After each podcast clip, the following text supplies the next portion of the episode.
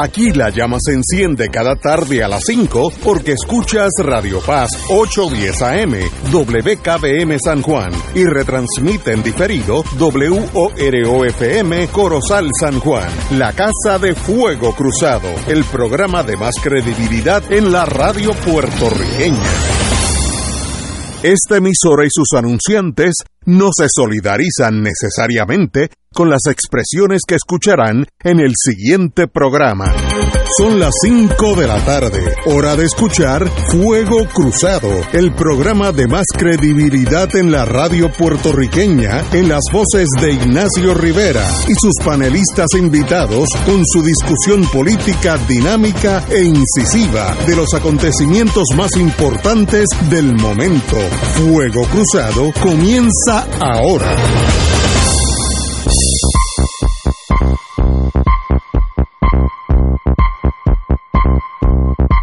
Muy buenas amigos y amigas, estamos, oye, consternados con el COVID, así que por eso tenemos aquí al doctor Cabanilla. Antes que todo, Cabanilla, la semana pasada usted recibió un premio en los Estados Unidos, me gustaría que me indicara qué fue lo que recibió, porque parece para el honor de todos nosotros. Fue un premio muy significativo para mí porque es un premio internacional, o sea que a nivel mundial, eh, que se otorga todos los años en diferentes categorías. Eh, se llama Giants of Cancer Award, son personas que han contribuido de forma significativa al manejo de diferentes tipos de, cáncer. En el caso mío, pues me tocó en la categoría de linfoma, que es donde yo he estado eh, trabajando básicamente eh, toda mi vida. y la gente, pues, a veces tiene dificultad en ubicar exactamente eh, qué significado tiene tiene esto. Y creo que para poder este, expresar la importancia de este premio eh, yo lo comparo con estar en la en, la sala de, eh, el salón de la fama de béisbol no junto con Willie Mays Mickey Mantle Babe Ruth Roberto Clemente. Claro yo no estoy al nivel de ellos pero pero básicamente algo parecido, ¿no? Porque ahí las personas que se le han otorgado ese premio en el pasado, los oncólogos se les ha otorgado eso, pues son personas reconocidas realmente que han sido pioneras, incluyendo un premio Nobel, doctor Jim Allison, se le dio el premio Nobel hace como cinco años, de un descubrimiento importante. Así que eso pues les da más o menos una idea. Para nosotros es un privilegio que como puertorriqueño que se que ese galardón se lo hayan dado a nivel mundial, eso no es aquí en Puerto Tierra nada más, mundial. Usted en ese año, el, el, uno de los gigantes de la medicina en linfoma. Y ahí viene la pregunta, ¿qué es linfoma? En palabras sencillas. El linfoma es un tipo de tumor. Eh, básicamente son tumores que empiezan en una célula que se llaman los linfocitos los linfocitos pues circulan por todo el cuerpo, o sea que el linfoma le puede empezar a uno en cualquier parte del cuerpo. Y hay diferentes tipos, una de las cosas que encuentro fascinante porque me ha apasionado tanto el tema ¿eh? es porque eh, hay más de 60 diferentes tipos de linfoma. Y el tratamiento puede variar mucho de, un tipo a otro. Y con eso pues requiere ciertos conocimientos especiales, ¿no? Porque no es un tumor eh, común y corriente. Eh, es el sexto tumor más común en Puerto Rico y en Estados Unidos. Eh, pero una de las características es que responde bastante bien a tratamientos, diferentes tipos de tratamientos, incluyendo quimioterapia. Y ahí fue pues la contribución mía, pues fue desarrollar tratamientos para pacientes con linfomas que han recaído. Y trabajé con varias varios medicamentos nuevos y también eh, tuve la oportunidad de, desarrollar un tratamiento curativo para el linfoma de grado bajo. Que a pesar de que son lentos en crecimiento, tendrían a recaer y no curarse, en contraste con otros tipos que, eran más agresivos pero que se curaban más. Porque eso me dediqué bastantes años a esa misión que creo que la he cumplido. Excelente, para nosotros es un privilegio, doctor. Bueno, háblenos del COVID-19. ¿Por dónde vamos? ¿Cómo no? pues he faltado las últimas dos, los últimos dos programas, por, ustedes saben, porque estaba en Chicago en relación con el, con el premio, pero he estado mirando los datos eh, y comparando los datos del viernes pasado hasta hoy viernes, eh, el número de casos nuevos ha estado fluctuando entre 900 a 1000 diariamente. si miramos dos semanas atrás, vemos lo mismo, que unos días subía y otros días bajaba el número de casos nuevos. Pero si miramos más atrás, vamos a decir un mes atrás, eh, sin duda eh, ha habido un resurgimiento y el número de casos nuevos se ha duplicado eh, comparando con cuatro semanas atrás. Pero lo que parece estar ocurriendo ahora es que posiblemente se esté estabilizando. Así que si ese es el caso, pues quizás en el futuro vamos a ver eh, que, baje, pero por lo menos en este momento no está bajando, pero ha subido, pero se ha mantenido entonces estable en las últimas dos semanas. Eh, en cuanto a la tasa de positividad, no diga, la, tasa de positividad era 23.6% y eso ha seguido subiendo hasta hoy que está en 26.6%. Esto pues indica que, que esta ola que, que estamos viendo, que estamos experimentando, no necesariamente ha llegado a su final. No sé si me están oyendo bien o estoy sí, Perfectamente. Sí, ok. Pues la tasa de positividad, eh, uno esperaría que si en las últimas dos semanas el número de casos nuevos no parece estar aumentando, pues uno esperaría que la tasa de positividad se estabilizara, pero no es el caso. Eh, hace un mes atrás la tasa de positividad, que es el porciento de, de, pruebas eh, de COVID que dan positivas en los laboratorios comerciales, eso estaba en 17% hace un mes atrás. Sin embargo, ahora, como les dije, que ha subido y está en 26.6%, o sea que ha subido bastante. Y no hay una evidencia de que esté estabilizándose en contraste con el número de casos nuevos, así que qué significado tiene eso, pues no, no me queda claro. Pero para ponerlo en perspectiva, hace un año atrás eh, la tasa de positividad en Puerto Rico estaba en 33% y teníamos un promedio de 3.000 casos diarios, 3.000 casos nuevos diarios. Si comparamos esos datos eh, con los de ahora, pues tenemos ahora una tasa de positividad de 26%, un poquito menos eh, que hace un año atrás, pero con aproximadamente mil casos diarios. O sea que hay una desproporción, eh, porque uno esperaría eh, tener más casos en proporción a lo que teníamos un año atrás. yo creo que lo que está pasando es que posiblemente mucha gente se está haciendo las pruebas de COVID en su casa. Entonces, cuando es la positiva, pues muchos entonces deciden ir a los laboratorios comerciales para comprobar el resultado que le dio en la casa. Y eso, pues obviamente, tiene que producir un sesgo, porque entonces van a haber eh, más casos positivos de lo esperado. Y posiblemente sea la explicación. Pero lo importante, más que eso, lo importante es que la tasa de positividad va en aumento y eso pues es algo preocupante porque podría significar que quizás el número de casos nuevos eh, va a seguir aumentando, así que hay que, hay que mantener un ojo a esos datos a ver para dónde vamos, pero por el momento estamos en medio de un resurgimiento, pero está estable la situación, no, es una situación de gravedad. Tengo, tengo dos preguntas. Primero, hace dos semanas, creo que un domingo, usted habló sobre la vitamina D y el cáncer. Me preguntan Pregúntale al, doctor cuánta vitamina D debemos ingerir diariamente. Bueno, yo recomiendo para empezar eh, 2.000 unidades, eh, pero depende, dependiendo de cuán deficiente esté, a veces pues hace falta más de eso, a veces hace falta 4.000 unidades diarias.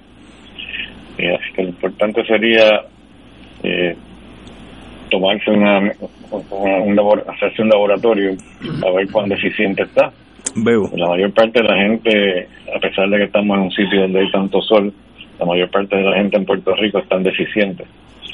Y entonces, si está muy deficiente, pues tendría que tomar 4.000 unidades.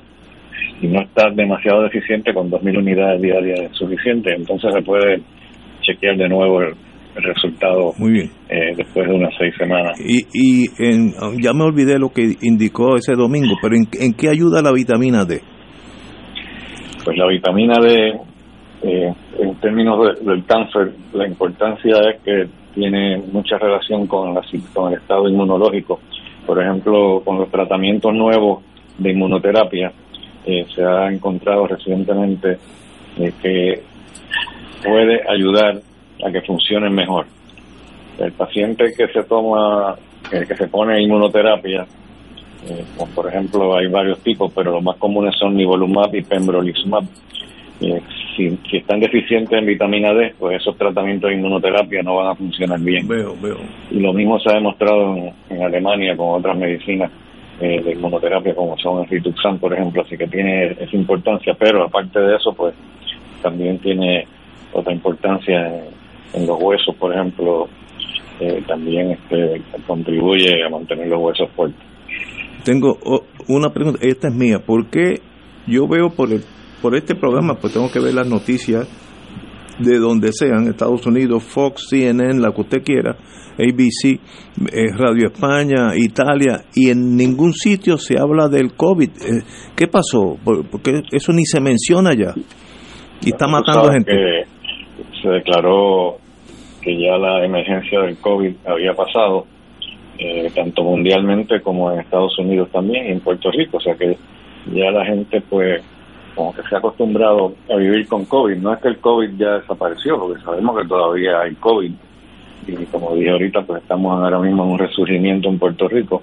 Pero la cepa esta nueva que tenemos, que es la que está prevaleciendo ahora, a pesar de que es muy contagiosa, eh, no tiene no tiene tantos problemas con la mortalidad como la cepa original Delta, porque ah, que la mortalidad era mucho más alta. Así que muchas de las personas que se infectan ahora eh, no se mueren, así que creo que en gran parte por eso pues la gente eh, no se preocupa tanto, ¿no? Porque antes siempre uno sabía de alguien que uno conocía que se había muerto eh, de COVID, pero hoy en día pues eso no es tan común. Pero hay que tener en mente que las personas sobre 65 años y personas que están inmunocomprometidas, al igual que personas que tienen otras condiciones, por ejemplo, condiciones cardíacas o pulmonares, esos son los que más susceptibles eh, son a, al contagiarse, pues complicarse y terminar en el hospital o morir. Y para eso, pues la vacuna eh, realmente pues, es importante. Yo creo que todavía existe mucha confusión en cuanto a la vacuna, porque cada rato eh, los pacientes me preguntan o me dicen que están al día con la vacuna y cuando le pregunto cuándo fue la última, pues me dicen pues fue en septiembre del año pasado.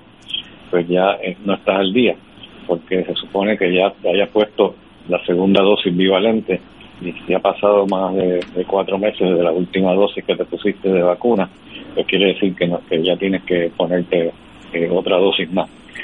Y eso pues te va a proteger mucho en cuanto a, no, no tanto a infectarte, sino a, evitar que vayas a terminar en el hospitalizado con alguna complicación seria. Compañero Alejandro. Buenas tardes, doctor. Y en lo personal, pues le felicito por la distinción que le hicieron la semana pasada. Gracias. Yo tengo una, una pregunta porque a mí me encanta la, el estudio de los mapas, ¿no? Y estoy viendo aquí unos mapas relacionados con la incidencia per cápita de, del COVID en Puerto Rico.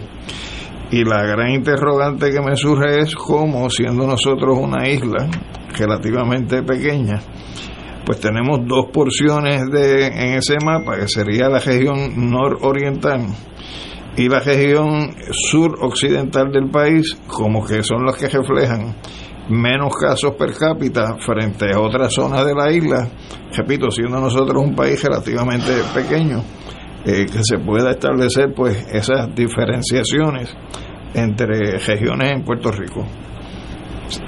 Sí, eso varía mucho, se puede hacer así ahora y a lo mejor en, un mes eh, cambia por completo, eh, porque la realidad del caso es que, como ya sabes, indica, pues una, somos una isla pequeña y a pesar de que pueden haber brotes en, alguna, en algunos pueblos, pero usualmente esos brotes pues eh, tienden a, desaparecer y entonces puede haber brotes en otros sitios. Eh, tiene que ver también en, algún sentido con la vacunación. La vacunación, como dije, no protege tanto de infectarte, pero sí tiene algo de protección. Hay algunas, algunos pueblos donde la vacunación pues no, no, no es tan popular. De hecho, en Puerto Rico eh, ya no tenemos la tasa de vacunación que teníamos hace tiempo, desde que empezó la, la vacuna bivalente, eh, que salió como en agosto, septiembre del año pasado, ya la gente pues no se está vacunando tanto. La última vez que yo miré había solamente un poquito más del 10% de los puertorriqueños que estábamos completamente vacunados. Eso pues definitivamente puede contribuir también. Pero ya no podemos ni siquiera comparar los datos con Estados Unidos, que en estado siempre terminar a ver cómo comparábamos. Eh, pero en Estados Unidos, como declararon el fin de la pandemia, ya ni siquiera llevan récord. Nosotros aquí, por lo menos el Departamento de Salud todavía lleva récord, aunque no tan completo como antes, pero por lo menos tenemos todavía información acerca del número de casos nuevos y la tasa de positividad, la mortalidad. No estoy seguro cuán eh, cuán precisos sean los, los, datos en cuanto a los, pueblos, porque ya ese tipo de información pues más detallada, ya pues no le están dedicando tanto personal en el Departamento de Salud a llevar los datos, porque ya realmente pues no se considera que sea tan importante. Doctor, como siempre, un privilegio. Antes que todo, nuevamente, felicitaciones por ese premio a, nivel mundial. Lo felicitamos y un privilegio que usted está aquí con nosotros lunes y viernes. Pues muchas gracias. Señores, después de lo que indicó el doctor Cabanilla, tenemos que ir al cine, así que vamos con el doctor Martínez Maldonado para una terapia por lo menos emocional. Doctor. Buenas tardes, Ignacio. Buenas tardes, panel y los radioescuchas. Saludos. Miren, faltan, falta una semana para celebrar el aniversario de Watergate. Y estamos hoy día con el caso del expresidente de los Estados Unidos, quien ha sido acusado y tiene que ir a la corte. De modo que les voy a hablar solamente de una serie que dura cinco capítulos que son equivalentes a tres películas de dos horas, que habla de los dos principales que planearon la cuestión del Watergate. H. Howard Hunt y G. Gordon Liddy. En el 1972, junio de 1972, en, en el Watergate, en las oficinas del Comité Demócrata, por la elección de George McGovern, encontraron a cinco personas tratando de poner dispositivos para oír las conversaciones y además para grabar lo que se decía. La idea era saber qué eran los planes de los demócratas eh, con las elecciones. Eh, fue una cosa absurda que lo hicieran, porque todos los censos que había eh, demostraban que Nixon estaba delante de McGovern por lo menos por dos dígitos. Pero como después descubrimos que el presidente era un paranoide, el, el señor Nixon, pues insistió en que se hiciera esto. Muestra no solamente cómo se metieron allí, sino quienes estuvieron involucrados en los detalles y cómo esto se va desarrollando a través de las vidas personales de tanto el, Liddy como Hunt. Es una serie con unas actuaciones magníficas, fiel a la historia, los diálogos son candentes y fenómenos, y además hay una cosa importante, que hay una, un suspenso enorme, porque a uno, por lo menos a mí se me había olvidado, el hecho de que la esposa de Hunt que sabía mucho, eh, salió en un avión y el avión se estrelló. Como se imaginan, surgieron un montón de teorías de conspiración sobre por qué había sucedido el accidente. Máxime cuando en el accidente, antes que nadie, allí estaba el FBI. De todos modos, les sugiero que la vean. Y después que vean la serie, tienen que ir corriendo a ver la película All the President's Ah. Men Sí. para que vean cómo se llevó a cabo la investigación periodística y la importancia de que haya prensa libre y que informen los datos como son. Eh, eso Así se que les deseo un buen fin de semana de cine estupendo y de celebración de que el Watergate lo que hizo fue destruir la campaña de Nixon en vez de ayudarlo. eh, eso se es por Netflix, Esto es por esto es no, esto es por HBO, HBO. ok. que ahora se llama que ahora se llama Max. Muy bien, muy bien. Pues mil gracias, doctor. Como siempre, un placer. ¿Cómo no? Vamos a una pausa y entonces empezamos. Vamos a empezar con el doctor Trump, que está en candela. va. Fuego Cruzado está contigo en todo Puerto Rico. Cuando tengas una emergencia y quieras que te atiendan rápido, tu alternativa es San Juan Health Center. Tenemos una sala de urgencias con cómodas facilidades y accesible en la esquina de la Avenida de Diego y la marginal Valdoriotti de Castro en el corazón de Santurce. Nuestro horario de servicio es de 7 a.m. a 7 p.m. de lunes a viernes. Contamos todo el tiempo con un staff de médicos y enfermeras altamente capacitados para atenderte. Te brindamos diagnósticos certeros con el servicio más confiable. Llámanos al 787-977-7575 San Juan Health Center, donde más rápido atenderemos tu urgencia de salud.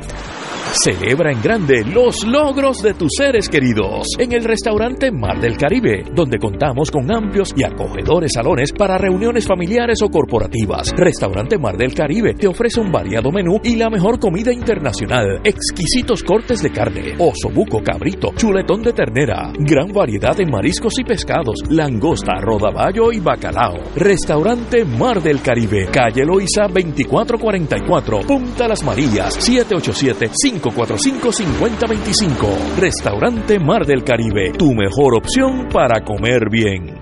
Oro 92.5 FM te invita al viaje Ruta del Vino Italia del 14 al 29 de octubre del 2023. Visitaremos las ciudades de Roma, Siena, Florencia, Venecia, Verona, Génova, Turín y Milán. El viaje incluye catas de vino en bodegas de la Toscana y Piamonte, traslados aéreo vía Iberia, hoteles cuatro estrellas, todos los desayunos, algunos almuerzos y cenas, autobús con aire acondicionado, guías, impuestos y cargos hoteleros. Información Culture Travel 787 5 569-2901 y 787-459-2025. Nos reservamos el derecho de admisión. Culture Travel, licencia 152AV90. Fanaticada de la sección central, una serie final para la historia te está esperando. Por tercer año al hilo se enfrentan los rivales clásicos, Toritos y Bravos, Bravos y Toritos, comenzando este viernes 9 de junio en el majestuoso estadio Pedro Montañez con los mejores récords de la federación. Viernes y sábados de béisbol, se parte de estas legendarias batallas campales desde las 8 de la noche. Transmisión radial por la emisora de los campeones nacionales, Toritos de Calley, Radio Paz 810 y los Toritos. ¡Ahí! La parroquia de los Sagrados Corazones en la Avenida Esmeralda de Guaynabo le invitan a sus fiestas patronales comenzando el jueves 15 de junio con adoración continua en unión a la parroquia Inmaculado Corazón de María.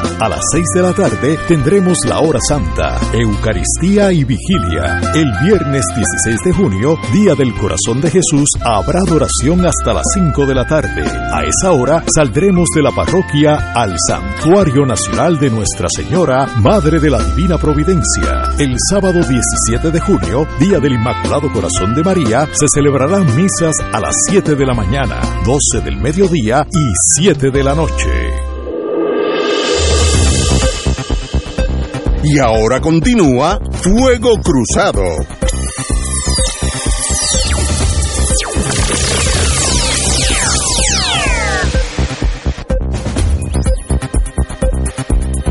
El doctor eh, Martínez Maldonado me dice que la serie se llama The White House Plumbers, plomeros, eh, y a él se le olvidó indicar el, el nombre y a mí también, así que se llama The White House Plumbers en HBO.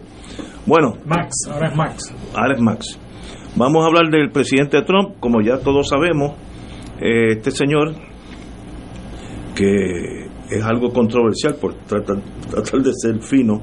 Antes que todo, a, a don Ángel Manuel Rivera. Muy buenas tardes. Saludos, Ignacio, saludos a los otros compañeros. compañeros ya son de, de combate, así que ni los voy a mencionar, porque todo el mundo los conoce.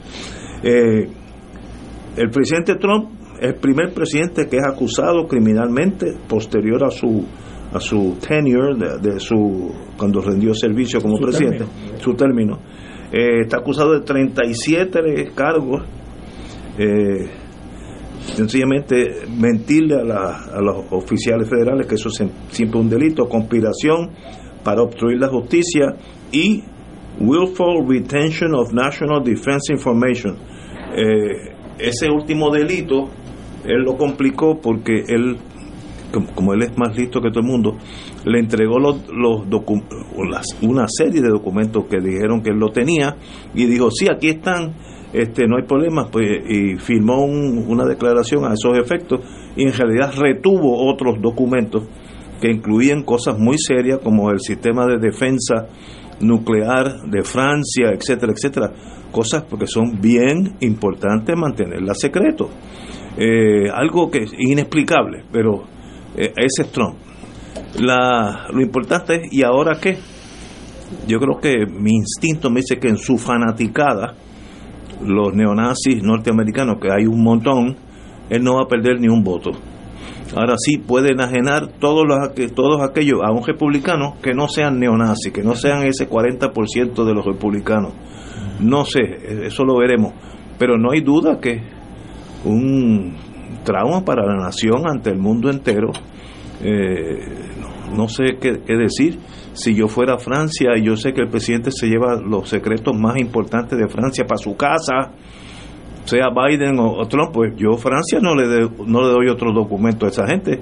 Eh, esto es mucho más serio de lo que aparenta. Pero políticamente, ¿tiene efecto? No sé. Compañero Alejandro. Bueno, pues yo pienso, Ignacio, de que va a utilizar este contexto para considerarse a sí mismo una víctima. La víctima, sí, sí, sí. Dentro de lo que sería el gobierno de los Estados Unidos y va a reforzar su crítica contra el gobierno de los Estados Unidos. Estoy de acuerdo. Entonces, eh, la complicación que se presenta es que no necesariamente una acusación lo inhabilita para poder ser candidato a presidente de los Estados Unidos. De No. hecho, hubo un candidato a la presidencia de los Estados Unidos en 1920 que obtuvo 900 mil votos, que se llamaba Eugene Debs y que estaba preso por espionaje y aún así fue candidato y sacó 900 mil votos. O sea que lo que uno puede esperar que en lo que se da el procesamiento criminal de Trump ya tenemos las elecciones encima. Yo creo que Y me parece que eh, además se va a crear un contexto donde él va a plantear la aplicación de dos varas, en el caso de Luna, en el caso de Biden otra. Porque aunque tuvimos una conversación aquí antes de ir al aire de la diferencia entre la situación de Biden y la de Trump desde el punto de vista de llevarse documentos eh, hacia su casa que corresponden a documentos que deben estar eh, desde el punto de vista de la seguridad de Estados Unidos en otro lugar, pues eh, me parece que él va a tratar de utilizar ese tipo de argumentos y además va a incorporar dentro de la discusión eh, de cara a la situación por la cual va a tener que estar transitando ver en los próximos meses la relación que ha mantenido el hijo de Biden con el gobierno de Ucrania y los vínculos que se plantean desde el punto de vista de eh, la relación que en estos momentos ha mantenido Biden de apoyo irrestricto económico y militar eh, al gobierno de Zelensky. Así que me parece que se va a dar una ensalada de asuntos en, a partir de que se radiquen esas acusaciones formales contra Trump y ciertamente en el manejo de la opinión pública eh, Trump tiene unas capacidades extraordinarias para que ese sector neonazi, ese sector ultraconservador, eh, pueda mantenerlo unido en un apoyo a su persona. Eh, estoy de acuerdo contigo. Este, hay disidencia aún entre los republicanos. John Bolton, que era el National Security Advisor de Trump, dice, cito, he should immediately withdraw as a candidate for president. Así que si no estás en los neonazis, sí te, te hace una mella eh, en, en, dentro del Partido Republicano. Y Bolton no es una hermanita de la casa. No, este, come este. Eh, pero es interesantísimo cómo esto afecta eh, a alguien que iba adelante por muchísimo, eh, que iba adelante por muchísimo en, en la en la primaria ya se daba casi como ganador. Eh, ahora pues va a tener más, más problemas, pero esa es la política. Eh, Manuel. Bueno, pues Ignacio y compañeros. Manuel Rivera. Saludos una vez más, Ignacio. Gracias por tu compañía, tu invitación y la de los compañeros.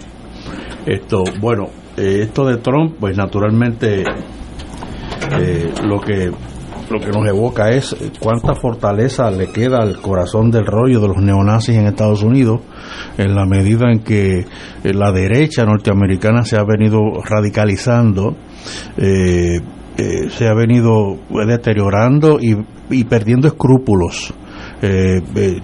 Trump es el prototipo de individuo que, le, que ya le, importa cada vez menos la institucionalidad, la, la, el respeto a las estructuras eh, y, como han dicho, exacerba sin lugar a dudas ese corazón del rollo que se siente provocado eh, eh, por la supuesta persecución a su líder. En esa misma medida va a reaccionar con violencia, pero, pero con decadencia también en la medida en que Trump actúa y ha venido actuando en los últimos años más que como un líder político, como un líder religioso fundamentalista. Es una especie de ayatola que exacerba eh, las, pasiones más bajas. Y para mí son las más bajas, por supuesto, para otros serán las más altas, pero para mí, pues por supuesto, son las más bajas. Y eh, demuestra una, una profunda decadencia de una sociedad que está cuesta abajo y un país que está eh, dando los últimos eh, aleteos, eh, algo que a lo mejor dure unas cuantas décadas más, pero me da la impresión que la bestia está en retroceso. y Trump es un, un ejemplo de ello cuánta polarización puede ocasionar esto. Eh, ya sabemos que no va a perder ni un voto, estoy absolutamente de acuerdo con, eh, con Ignacio, no va a perder ni un voto de los que ya tenía. Lo que no sabemos es si va a coger más de la periferia. Obviamente yo creo que no, ¿verdad? Pero...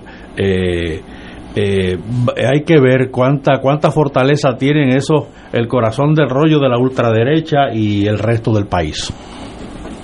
Y ellos Gracias, Ignacio. Yo, yo creo que este tipo de acusación debería, debería inhabilitarlo al señor Trump para, para aspirar a la presidencia, inhabilitarlo dentro del Partido Republicano, independientemente de que legalmente pueda seguir aspirando.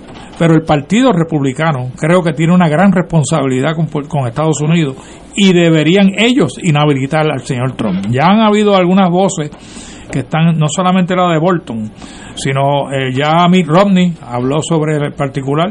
Eh, Hacha, Hutchinson, creo que se llama él, el que era ah, gobernador de Arkansas, que también es aspirante a la presidencia. Eh, y hay otros políticos que ya han empezado a hablar, así que vamos a ver si se le une el grueso de los políticos electos del Partido Republicano que posiblemente pondrán una gran presión, deberían de poder poner una gran presión sobre Trump para que retire su candidatura, porque la verdad que es una vergüenza para el Partido Republicano tener a este señor aspirando a la presidencia, no solamente con 37 acusaciones federales, también tiene las de Nueva York y por ahí vienen las de Georgia. Con relación a Biden, que Alejandro lo mencionó, este, el paralelo de Biden es Pence eh, el, vicepresidente también lo investigaron por, por tener documentos en su, en su posesión clasificados, pues, con la diferencia de Trump y, de, y, que Biden hizo lo mismo, es que cooperó con el FBI, entregó los documentos, hecho, le, inclusive abrió sus oficinas para que siguieran inspeccionando y, revisando si habían documentos allí y todos fueron obviamente exonerados, tanto Pence como Biden está en el proceso, todavía no ha acabado, pero Pence ya fue exonerado. y Pence inclusive en su comparecencia en Idaho, que hizo un town hall, como ellos le llaman, town hall meeting en, en CNN, eh, también habló de, de, esta situación. Así que yo creo que la presión sobre el Partido Republicano va a ir increciendo al punto que podría, obviamente, obligar al señor Trump a retirarse de la candidatura a la presidencia, que es lo mejor que le puede pasar a Estados Unidos, no a republicanos, a Estados Unidos. Ahí, el problema es que siendo lo mejor que le pueda pasar a los Estados Unidos, puede venir una consecuencia todavía más mala. Porque la alternativa a Trump puede ser de Santis. No, es, es de Y si es de Santis, este, aquel tú podrías decir que es un loco furioso. Pero este, otro es un loco inteligente y cuerdo. A mí Y me puede gustaría, ser más peligroso a mí me todavía. gustaría pensar que si Trump se retira, a mí hay un candidato republicano que, me, que, que me- con el cual simpatizo, pero no está en la carrera. Y dijo que no iba a correr, de hecho hizo una conferencia de prensa a nivel nacional, dijo que no iba a correr, que es Chris Sununu, el, El gobernador de New Hampshire. De New Hampshire. Para mí es el, el, el candidato ideal del Partido Republicano. Ese señor es moderado, eh, es muy eh, eh, habla en, en oraciones completas, este, etcétera, etcétera. Así que veremos a ver si Chris Ununo reconsidera si Trump se sale de la carrera. Y la otra posibilidad que existe, eh, Alejandro, es que si se retira Trump, pueden haber otros candidatos que están en esa carrera que también se retiren y, con- y, y consoliden detrás de un candidato que no sea de Santi. Yo, yo discrepo de ti, Yello. Yo creo que si se va Trump, que yo prendería, no soy muy creyente, pero prendería Un tres velón, velas. velón, un velón de esos grandotes, porque yo creo que es una aberración a lo que representa Estados Unidos. Es un Hitler sin el poder de Hitler, pero igualito por dentro, exactamente igual. Pero si se va ese señor, veo a DeSantis en una posición cómoda. Yo tengo familiares en, en, en Florida, me dicen que es excelente gobernador. Dice que Florida nunca ha estado tan bien, ni económicamente, ni en el trato estatal a, a los diferentes counties. Dice que es excelente. El problema, Y, y joven y bonito, y puede hablar en oraciones completas. Es candidato idóneo a- para ser importante, que gane Sí, o no. pero el, el problema es que el énfasis de DeSantis en términos de su campaña y su proyección política no es el desarrollo económico de Florida. Son todas las demás, son las cosas culturales. Ah, bueno, él no eh, quiere que algunos libros- eh, en, en la cosa de Disney. eh, así que eso, Sí, sí, eso es lo que él ha proyectado Tiene- fuera de su estado. Tiene sus cositas. Y eso es lo que cositas. podría también costarle a él No, no, no. Porque el electorado nacional no es el de Florida. Estoy de acuerdo Eh, así que, O sea que tú- cuidado. Tú, anticipas, además de la quema de libros, la jotura de cristales. en el caso de. Haber- Mira, yo hace mil años en el mundo de inteligencia nos daban unos cursos para que para que uno no fuera totalmente ignorante. Y había un, un- Ellos tienen una división médica donde está el psiquiatra casi todo más allá de la luna, pero nos enseñaron que los dictadores, esas personas como Trump, Stalin, eh, Hitler, Idi Amin Dada, es- esas personas que se sienten cubren el país con una maldad y una fuerza, dice, desarrollan unas lealtades mucho más eh, rígidas, mucho más leales que la persona buena gente, a Eisenhower, este, este McCar- McCarthy, no, ya, Mac- MacArthur, ¿verdad? no, o sea, Carter. que y entonces enseñaban con hechos que hubo alemanes que defendieron a Hitler aún después de muerto y pagaron con la vida porque lo que le vino para encima fueron los rusos y aplanaron a Berlín. Pero que hubo gente hasta el último día defendiendo la figura de Hitler ya muerto demostramos la lealtad que generan esa esa esa superderecha. Y este señor tiene lo mismo los mismos hechos.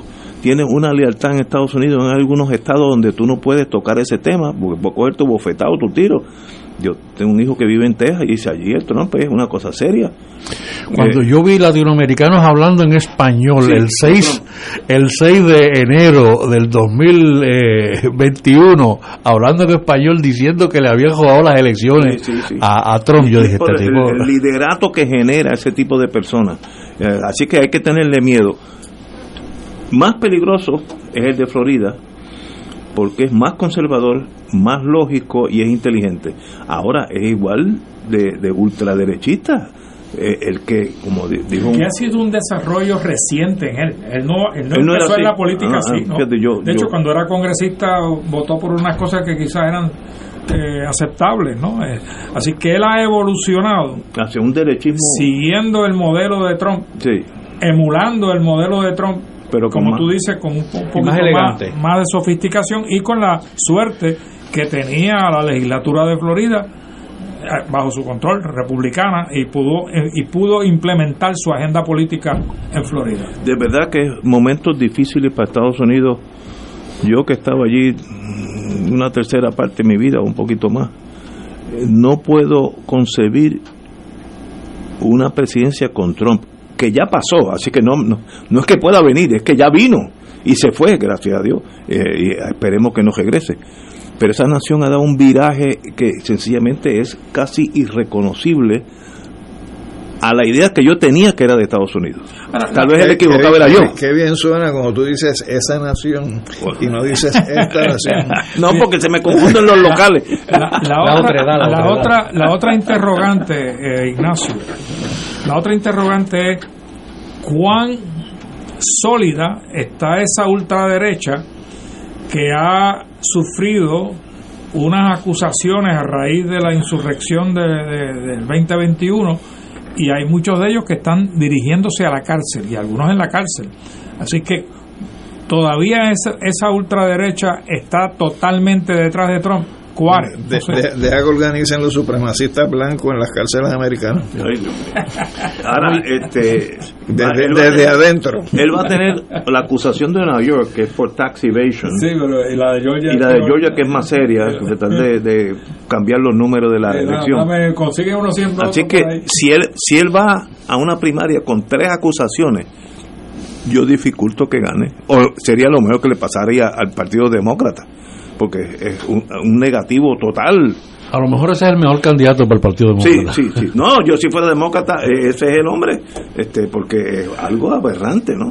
Aún así, yo creo que De Santis también tiene el momentum. Él, Sí, él tiene momentum. hizo un trabajo a lo largo de estos, eh, o sea, de- del preescándalo de Trump, y yo creo que eso eso le ayuda enormemente. Yo creo que todavía De Santis es la cara, ¿verdad? Al- alternativa a un Trump. No, yo lo veo sin Trump, lo veo como el único candidato y puede ganar las elecciones fácilmente. Y luego, pues, habrá, Seguiremos tendremos prendiendo que migrar Y a- a Dios que reparta ten- tendremos que migrar a Canadá, tal vez, pero, pero ahí lo dejamos. Vamos a ir a una pausa, amigos, y regresamos con la invitada que tenemos, que es algo bien importante. Fuego Cruzado está contigo en todo Puerto Rico. Buenos días familia. Es la casa a la que siempre puedes llegar sin invitación. A las 10 de la mañana, Judith Felicie es tu anfitriona para conversar sobre medicina, psiquiatría de niños y adolescentes, artes, derecho, valores y fe. Todos los días por Radio Paz 810 AM. Buenos días familia, donde una conversación parece demasiado corta. Buenos días familia, de lunes a viernes por Radio Paz 810 AM. Fuego Cruzado, el programa de más credibilidad en la radio puertorriqueña, es ahora la tribuna abierta de análisis noticioso, con diversas perspectivas que exploran el trasfondo de lo que acontece a diario y cómo nos afecta. Escucha Ignacio Rivera y sus panelistas invitados de lunes a viernes en Fuego Cruzado en transmisión diferida a las 10 de la noche por Oro 92.5 FM.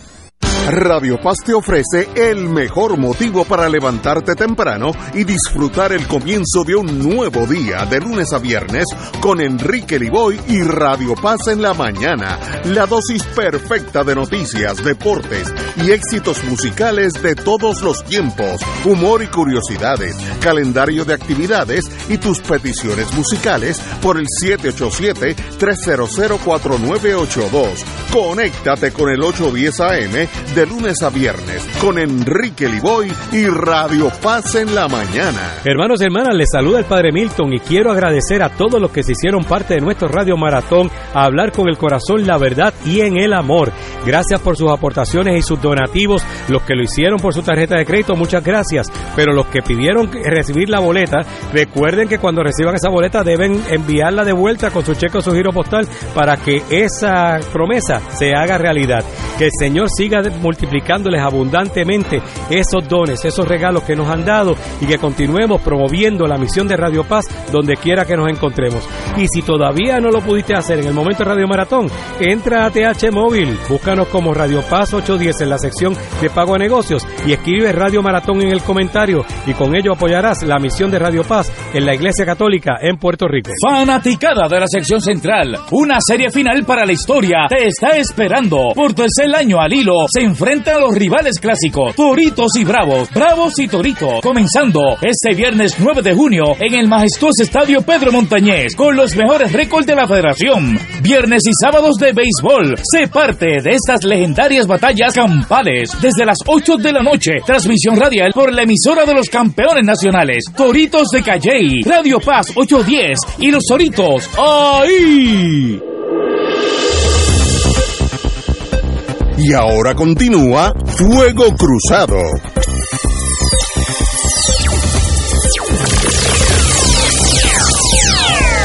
Bueno amigos, de vez en cuando hablamos de los casos insulares, eh, cuando todo, todo abogado puertorriqueño pasa por esa, esos casos eh, que todavía eh, rigen nuestra vida de día a día.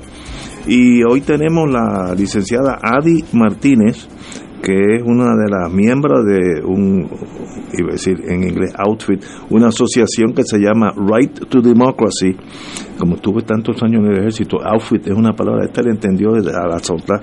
Right to Democracy, que es una entidad que lucha contra los, estos casos insulares, que dirían que si se eliminarían para Puerto Rico sería una gran victoria, así es que esa batalla es bien importante. Eh, Adi, te voy a dejar con Alejandro, que de ese mundo de los casos insulares sabe muchísimo más que yo.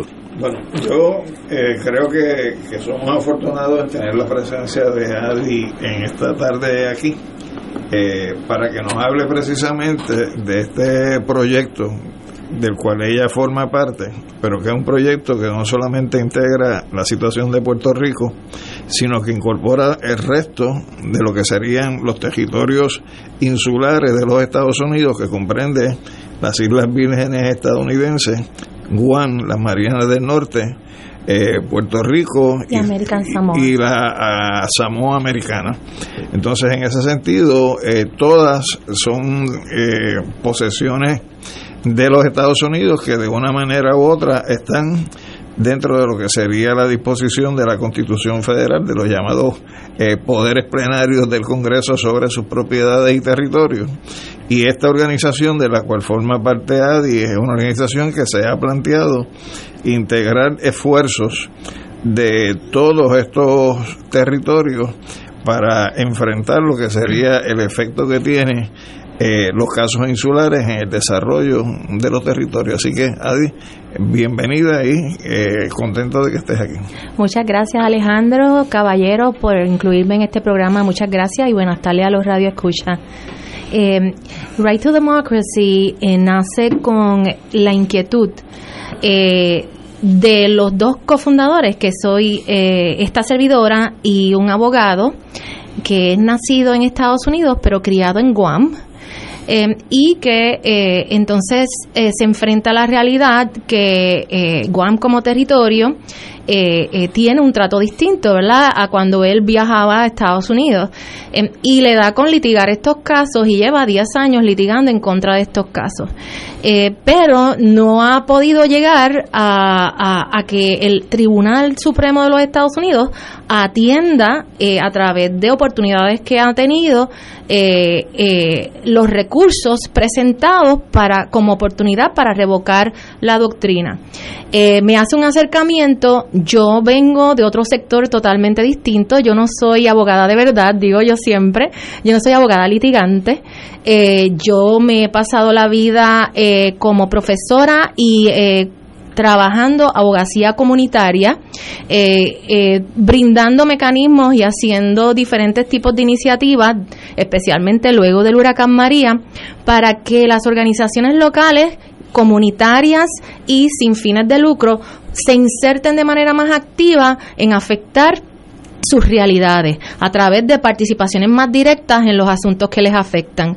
Eh, en esos procesos yo me encuentro también estancada porque por más voz que tú le das a las organizaciones de la sociedad civil para que vayan al Congreso, para que tengan reuniones con FEMA, para que se reúnan con el Departamento de Vivienda Federal para abogar por sus derechos y para que los programas realmente respondan a la realidad puertorriqueña, uno siempre se topa con una pared, una pared de la desidia, una pared que incluye el racismo, una pared que incluye una dejadez eh, de que los territorios realmente no hay una urgencia para ser atendidos. Em, y en ese sentido, eh, cuando me hacen el acercamiento de formar parte este, de este esfuerzo, eh, decidí hacerlo porque pensamos que a través del litigio, combinando el litigio con la abogacía comunitaria participativa, podemos tener un impacto más amplio y tratar de, eh, de esa manera crear un movimiento que haga dos cosas principalmente que el gobierno de Estados Unidos primero reconozca que tiene colonias, o sea, eh, lograr a través de la presión política participativa que haya un reconocimiento ya sea del Departamento de Justicia, ya sea del presidente de Casa Blanca, eh, ya sea del Congreso, de que estos casos han creado una institución antidemocrática y racista que tiene que cambiar y que es una eh, manera colonial eh, de gobernar los territorios. Eso por un lado, que no es chiquito, y por otro lado, eh, el asunto de seguir litigando, pero de manera con, recreando los significados a través de la participación ciudadana en el proceso de litigio en contra de los casos insulares y lograr la revocación de los mismos. Esos son nuestros dos objetivos principales. Adi, yo te conocí a ti en la época de la gobernación de Sila Calderón. sí, ¿verdad? Que hace un ratito ya de eso, donde tú estabas de llena inmersa en el proyecto de las comunidades especiales eh, no sé si ya tú eras abogada en aquel momento, pero tiendo a pensar que sí, pero una abogada empezando. Este, la pregunta es cómo transitas de ese e, e, escenario de trabajo con las comunidades especiales eh, fundamentalmente de acá de San Juan a, donde estás en estos momentos trabajando. Sí, yo empecé a envolverme en la abogacía comunitaria en la clínica de asistencia legal de la Escuela de Derecho de la UPI como parte de la clínica, la primera clínica de desarrollo económico comunitario. En esa clínica nosotros a través de técnicas eh, eh, donde uno se sienta como abogado a construir el caso con la comunidad, eh, logramos que se enmendara la ley de expropiación de de comunidades especiales y de expropiación forzosa para evitar que los municipios siguieran expropiando eh, selectivamente a las comunidades especiales para hacer proyectos de vivienda de alto costo o proyectos que le trajeran más arbitrios a sus arcas. Como, ocurrió en Guaynabo. Como ocurrió en Guaynabo. Con Juan eh, Domingo. Con Juan Domingo que, eh, y con este, los filtros fueron como esa comunidad con la que nosotros nos sentábamos literalmente a estrategizar. Eh, de esa experiencia, eh, luego pasé a trabajar con el CEDICE, con las comunidades de San Juan. Se dice, y se hace. Se dice y se hace. Con la coalición de líderes comunitarios de San Juan. Eh, un poco porque vi el poder que se crea cuando nosotros como profesionales del derecho compartimos una mesa con una causa y un poco construir el significado de nuestra gestión, literalmente integrar las voces de las personas afectadas en nuestra gestión, el poder que le da a la acción de abogacía, ya sea a través del litigio, ya sea eh, el cabildeo legislativo, etcétera, etcétera. Entonces, eh, ¿verdad? Yo tuve el privilegio, después de esa experiencia eh, eh, eh, original, que fui a hacer mi doctorado en España, terminé mi doctorado, y fue sobre el tema de la democracia directa como herramienta la democracia directa, o sea, la participación directa de las personas en los asuntos que le afectan como herramienta para hacer reales los derechos fundamentales, los derechos que generalmente se conocen como derechos humanos. Esa eh, necesidad de cambiar el imaginario social como parte de la forma de cambiar las instituciones eh, se, se, metió eh, en mi mente como una explicación de cómo se debía llevar la acción social. Tuve muchos años como decana de estudiantes de la Escuela de Derecho. Cuando regreso de España, empiezo a ser profesora.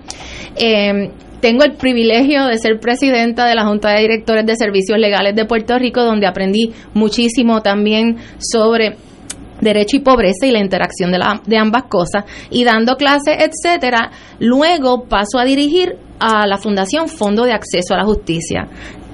¿verdad? por la lamentable muerte de nuestro colega, el licenciado Charles Hay Maestre, que siempre me gusta nombrarlo. Este, ¿Qué pasó? Que a los seis meses de yo entrar a dirigir la Fundación Acceso a la Justicia, el huracán María. Y el huracán María realmente para Puerto Rico fue un antes y un después. Y eso se reflejó porque la manera en que las comunidades sobrevivieron no fue obviamente por el gobierno local, menos todavía fue por la ayuda del gobierno federal, fue porque las comunidades y las organizaciones que asisten a estas comunidades se organizaron de manera tal de salvarnos los unos a los otros. Y con todo y eso murieron más de cuatro mil personas. Esa desgracia fue un shock bastante grande eh, eh, y abrió la puerta a un cuestionamiento nuevamente por más que nosotros, y por eso es que cuando estaba hablando en el inicio, por más que nosotros seguimos empoderando a la gente y hablamos de autogestión, hablamos de empoderamiento, cuando se va al meollo del asunto, de dónde está el bloqueo para una autodeterminación, siempre nos chocamos con esa barrera, que es la barrera institucional del imperio, de Estados Unidos, en donde se ha creado un significado de legitimación de la colonia. Eh, que está institucionalizado en los casos insulares. Eh, a través de los casos insulares. Por eso es que yo. Luego de mucha reflexión y de también de consultar con colegas que han sido mis mentores a través de todos estos años, decidí este, terminar, eh, incurrir en este esfuerzo. Bueno, pues casualmente has dicho institucionalizar el colonialismo. Micrófono. Ay, caramba. Eh, no, yo no le quería quitar, no le quería... Eh, eh, ah, bueno, está bien. no, no, vamos a acomodar aquí un poquito. Gracias, gracias. Sí, gracias, Ignacio. Esto es que oigo institucionalizar el colonialismo y yo te pregunto si, si Sánchez Valle es una especie de colofón, es una especie de, de, resumen de todos los casos insulares. Después de tantos casos, pues llegamos a ese y ese como que lo resume todo y lo institucionaliza. Aún más. Eh, ¿Verdad? Esto, y yo pregunto, después de Sánchez Valle, ¿qué? Eh, hay que decir algo más, ¿tú sabes? Se necesita un caso insular más. Eh, ¿Cuál es tu diagnóstico y tu proyección o lo que tú crees que, va a pasar en lo adelante? Sí, Sánchez Valle fue ese caso donde, ¿verdad? El Tribunal Supremo eh, sostiene, eh, luego de años donde no había habido expresión al efecto, de que la, la acción de haber hecho una constitución en el 1952 no cambió lo que había resuelto Balzac que es la cuestión de que a pesar de que hemos tenido un acto, ¿verdad? Que ese era el argumento del Estado, hemos tenido un acto de soberanía haciendo una constitución, realmente el Tribunal Supremo dijo, no, no, no, ninguna soberanía, ustedes siguen siendo un territorio no incorporado, según definido por los casos insulares. Eh, sosteniendo esa, eh, esa eh, doctrina. Por eso es que se convierte en un balde de agua fría para todo aquel puertorriqueño puertorriqueña que tenía en su mente o en su, en su, en su entender del asunto factual de que el Estado Libre Asociado había cambiado nuestra relación con Estados Unidos.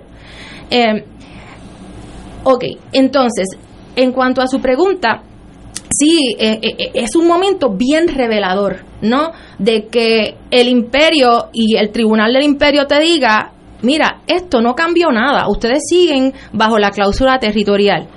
Eh, pero eso no quita, y esa es nuestra teoría del cambio desde Right to Democracy, que el seguir litigando en contra de los casos insulares a través de diferentes estrategias constitucionales, obligue a los jueces del Tribunal Supremo a seguir contestando estas preguntas ante el público de lo que realmente significa estar eh, bajo la cláusula territorial. Eh, yo siempre doy este ejemplo cuando me están diciendo por qué ustedes siguen insistiendo en litigar, porque yo di la clase de Derecho y Pobreza he dado la clase de Derecho y Pobreza desde el 2008 en la Escuela de Derecho y siempre hay esta, esta, esta situación con los casos que trataron de eh, litigar en contra del discrimen por razón de pobreza en Estados Unidos. Eh, y hay, es un, un término que se llama hollow hope, porque los casos iniciales nos resolvieron en contra y resolvieron que nosotros, eh, de que los casos que tienen que ver con pobreza son un caso que se tienen que llevar por escrutinio de razonabilidad, eh, porque esos casos eh, son de índice socioeconómico, que eso es algo político, o sea, es como que, y eso se resuelve en un dicta en un dicta, en un caso, los abogados dejaron de seguir litigando los casos por discrimen de pobreza, cuando cosas constitucionales podían seguir presentándose. Entonces, sí. perdona que te interrumpa, tenemos que ir a una pausa ah, y regresamos con los casos insulares o lo que queda de ellos. Vamos a ver. Fuego Cruzado está contigo en todo Puerto Rico. Te invitamos todos los domingos a la una de la tarde por Radio Paz 810 AM y los sábados a las 7 de la mañana por Oro 92.5 Cuidando la Creación con la hermana Lisi y sus colaboradores. Entrevista, mensajes educativos y dándole voz a grupos que ayudan a cuidar la creación en el mundo. Recuerda por Radio Paz 810 AM, una de la tarde, domingo, sábado por Oro 92.5 FM a las 7 de la mañana.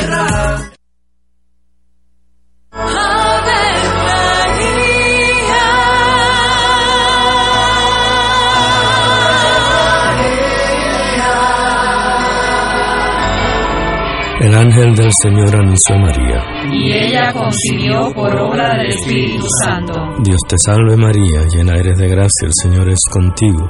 Bendita tú eres entre todas las mujeres, y bendito es el fruto de tu vientre Jesús. Santa María, Madre de Dios, ruega por nosotros pecadores, ahora y en la hora de nuestra muerte. Amén. He aquí la esclava del Señor. Hágase en mí según tu palabra. Dios te salve María, llena eres de gracia, el Señor es contigo. Bendita tú eres entre todas las mujeres, y bendito es el fruto de tu vientre Jesús. Santa María, Madre de Dios, ruega por nosotros pecadores, ahora y en la hora de nuestra muerte. Amén. Y el Verbo se hizo carne. Y habitó entre nosotros. Dios te salve María, llena eres de gracia, el Señor es contigo. Bendita tú eres entre todas las mujeres, y bendito es el fruto de tu vientre Jesús. Santa María, Madre de Dios, ruega por nosotros pecadores, ahora y en la hora de nuestra muerte. Amén. Ruega por nosotros, Santa Madre de Dios. Para que seamos dignos de alcanzar las promesas de nuestro Señor Jesucristo. Oremos. Derrama, Señor, tu gracia sobre nosotros, que por el anuncio del ángel hemos conocido la encarnación de tu Hijo para que lleguemos por su pasión y su cruz a la gloria de la resurrección, por Jesucristo nuestro Señor. Amén. Gloria al Padre, al Hijo y al Espíritu Santo. Como era en un principio, ahora y siempre, por los siglos de los siglos. Amén.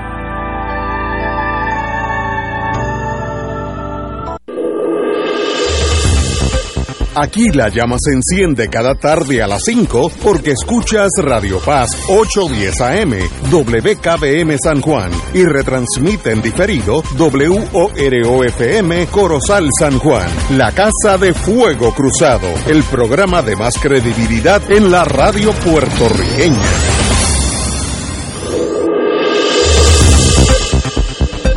Y ahora continúa Fuego Cruzado. Regresamos con la licenciada Adi Martínez de Right to Democracy, que es más bien eh, cómo exam- examinando los casos insulares, cómo nos rigen la vida y cómo se pueden ir eliminando. Eso no es fácil, pero ella está dedicada, ella y el otro, su otro compañero, dedicados a esa importante faena. Así que, nuevamente, felicitaciones. ¿Por dónde nos quedamos? Bueno, quedaron en, eh, eh, estábamos hablando, ¿verdad?, de cómo eh, llegué hasta, hasta esta faena, pero en el break nos fuimos eh, un poco hablando de, de qué esperamos, ¿no? Ajá, de que, ¿cómo- cómo, esperamos nosotros. Déjame, déjame hacerte un par de preguntas para encaminar la, la discusión. Una, hemos hablado de Adi Martínez y de Neil, que es el otro muchacho, Neil Ware, que es el socio de ella en esta en esta faena que se llama Right to Democracy. que se Pero- escribió en Guam, que creo que el público no había Sí, sí, que se escuchado esa allá. parte. Pero explícanos un poquito más del, del- de la composición de Right to Democracy, porque ustedes no están solos. En la presentación que ustedes hicieron en el Ateneo, allí habían otras personas que están en esa, en esa asociación o ese grupo, ¿no? Nos, pues, me gustaría que nos explicaras un poquito de quiénes son tus socios. Lo otro es, eh, para hacer esta encomienda eh, legales, eh, la vida nos ha enseñado que esto no es gratis. Claro. Eh, cómo ustedes logran eh, algún tipo de financiación para hacer su, su gestión.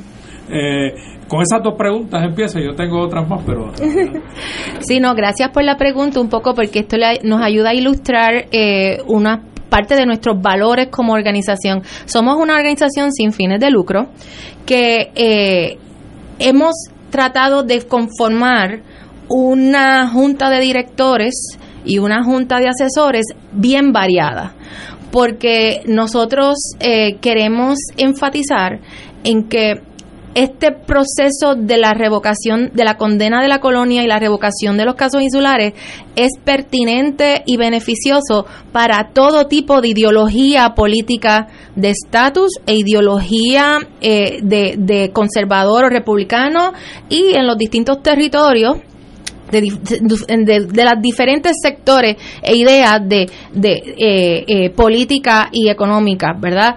Y en ese sentido, eh, hemos estado, tenemos una junta de directores bastante variada eh, de personas de cada territorio.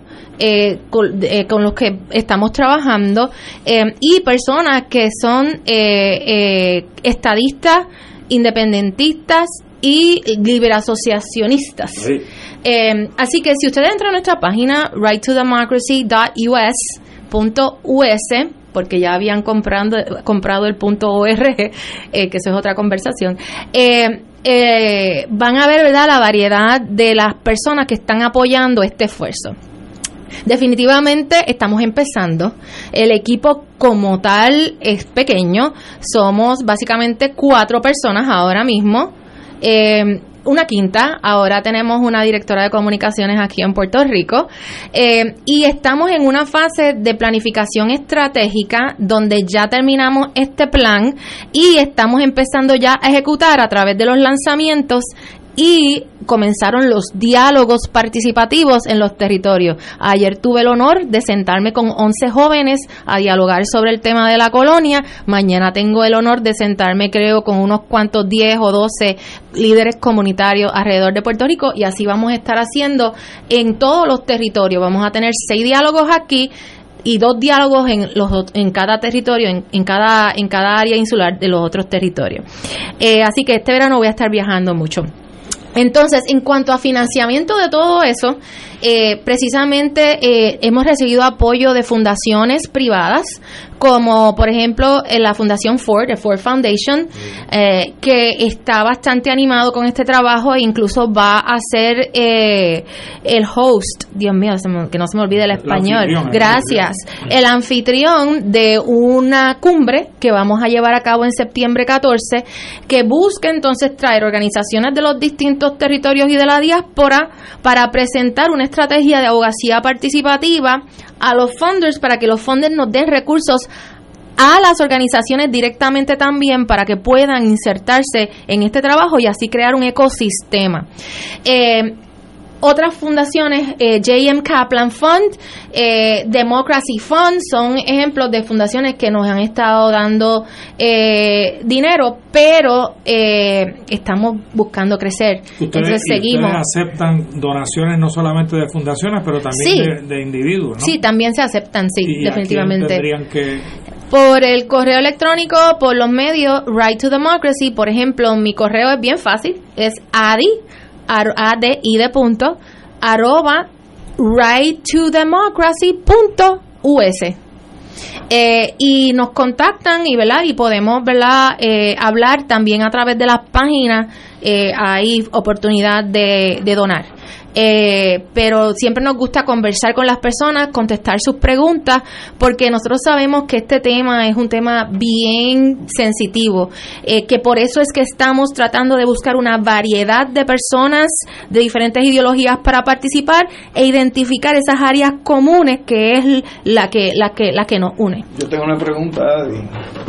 Eh, por, en el caso de Puerto Rico, desde 1795 para acá, nosotros nos dividimos básicamente en tres tribus en materia de estatus.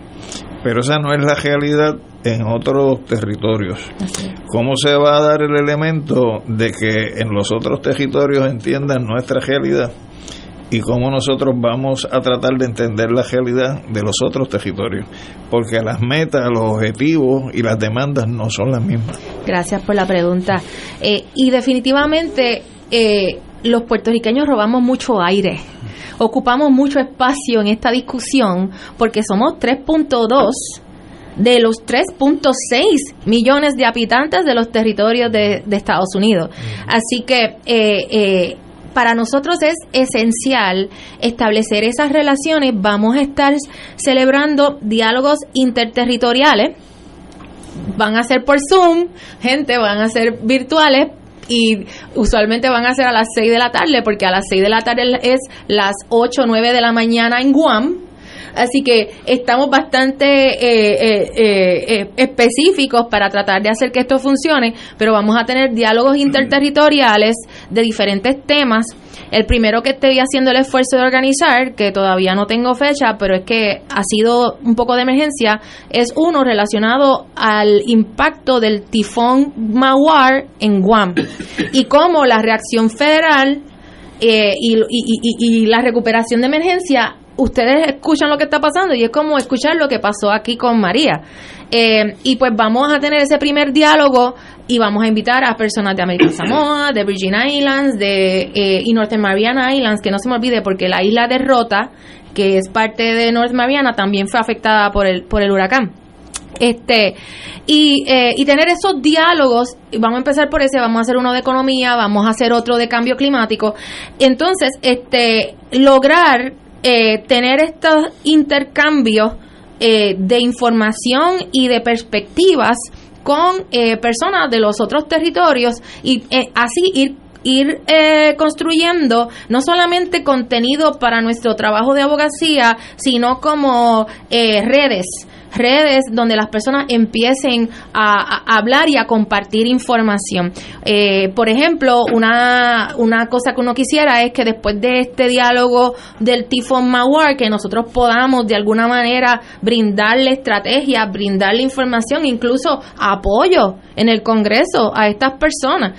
Eh, eh, y esto sería un comienzo, ¿no? De estas conversaciones a nivel del Congreso, luego que tengamos el ecosistema, que ese para septiembre esperamos lanzar este este, este ecosistema, eh, eh, empezar iniciativas directas de eh, reuniones con congresistas, ver cuáles son las estrategias para que se apruebe resoluciones contra los casos insulares, condenando los casos insulares que ya se han presentado pero no han llegado lejos, pero ya con el ecosistema ver cuáles son las estrategias para empujar eso de manera más efectiva. Estamos pensando en ideas que vamos a construir con las con las diferentes personas, eh, como por ejemplo que en el Congreso haya algún tipo de comité o subcomité que trabaje el tema de los casos de los de los de los territorios porque eso no existe. Existe un subcomité de, de personas negras. Existe subcomité de Pacific Islanders.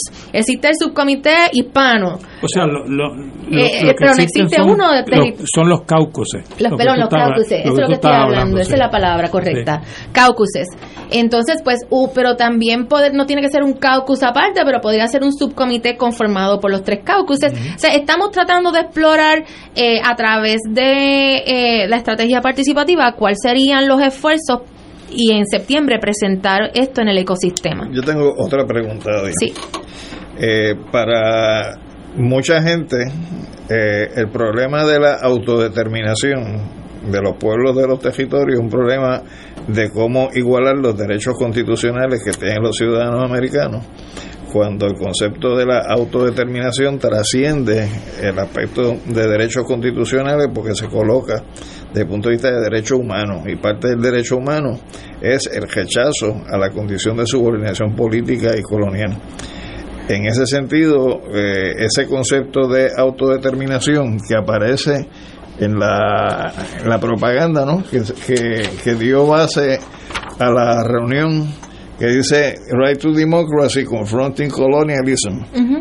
Pues ese, esa confrontación al colonialismo es desde el punto de vista de los derechos civiles o es desde el punto de vista de los derechos humanos. Eh, pues ambas. eh, yo pienso que es ambas, eh, tanto y en cuanto la manera en que los Estados Unidos operacionaliza los derechos humanos en su cuerpo político es a través de su constitución. Eh, y pues ahí uno lo conoce como los derechos civiles, políticos, etcétera, porque la Constitución de los Estados Unidos reconoce una clase, un tipo de derechos humanos.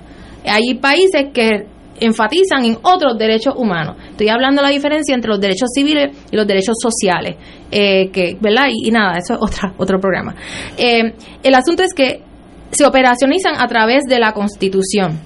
Pero también Estados Unidos ha asumido responsabilidades internacionales por firmar ah, tratados como eh, y, y, y ay, El Pacto Internacional de acuerdos, pactos, Derechos. gracias, pactos internacionales como el de los derechos civiles y políticos. Y en esos pactos se reconoce la autodeterminación como algo importante. Y la contrarreferencia a la 1514. Exacto. Que dice que, que el colonialismo es un delito contra la humanidad. Exacto. Pero ¿qué es lo que permite a Estados Unidos negarnos a nosotros, eh, eh, eh, primero negarnos a nosotros la autodeterminación, pero también presentar a nivel internacional como que esto no está pasando? Pues básicamente, ante el nivel internacional te dicen, la constitución que le permitimos hacer o el covenant que permitimos hacer a X territorio o las diferentes eh, estrategias que usaron con cada territorio para tener estos acuerdos eh, elimina el- la colonia. Lo que nosotros estamos diciendo es no. El caso, los casos insulares institucionalizan en el gobierno, en, el, en, en ese esquema constitucional de Estados Unidos, con- eh, institucionaliza la figura, una ficción, que es el territorio no incorporado. Eh, diferencia entre incorporado y no incorporado. Eso no existía antes. Lo crean los casos. Entonces, en ese sentido, eh, le dicen los no incorporados por ser salvajes, por ser incivilizados, o sea, hay todo un racismo envuelto, pueden quedar bajo eh, la jurisdicción del Congreso, bajo la cláusula territorial ad seculam seculorum. Eh, Sánchez Valle eh, eh, nos restriega en la cara esto. Esto no ha cambiado para, para, para, para Puerto Rico. Y en ese sentido es, no ha cambiado para ningún territorio.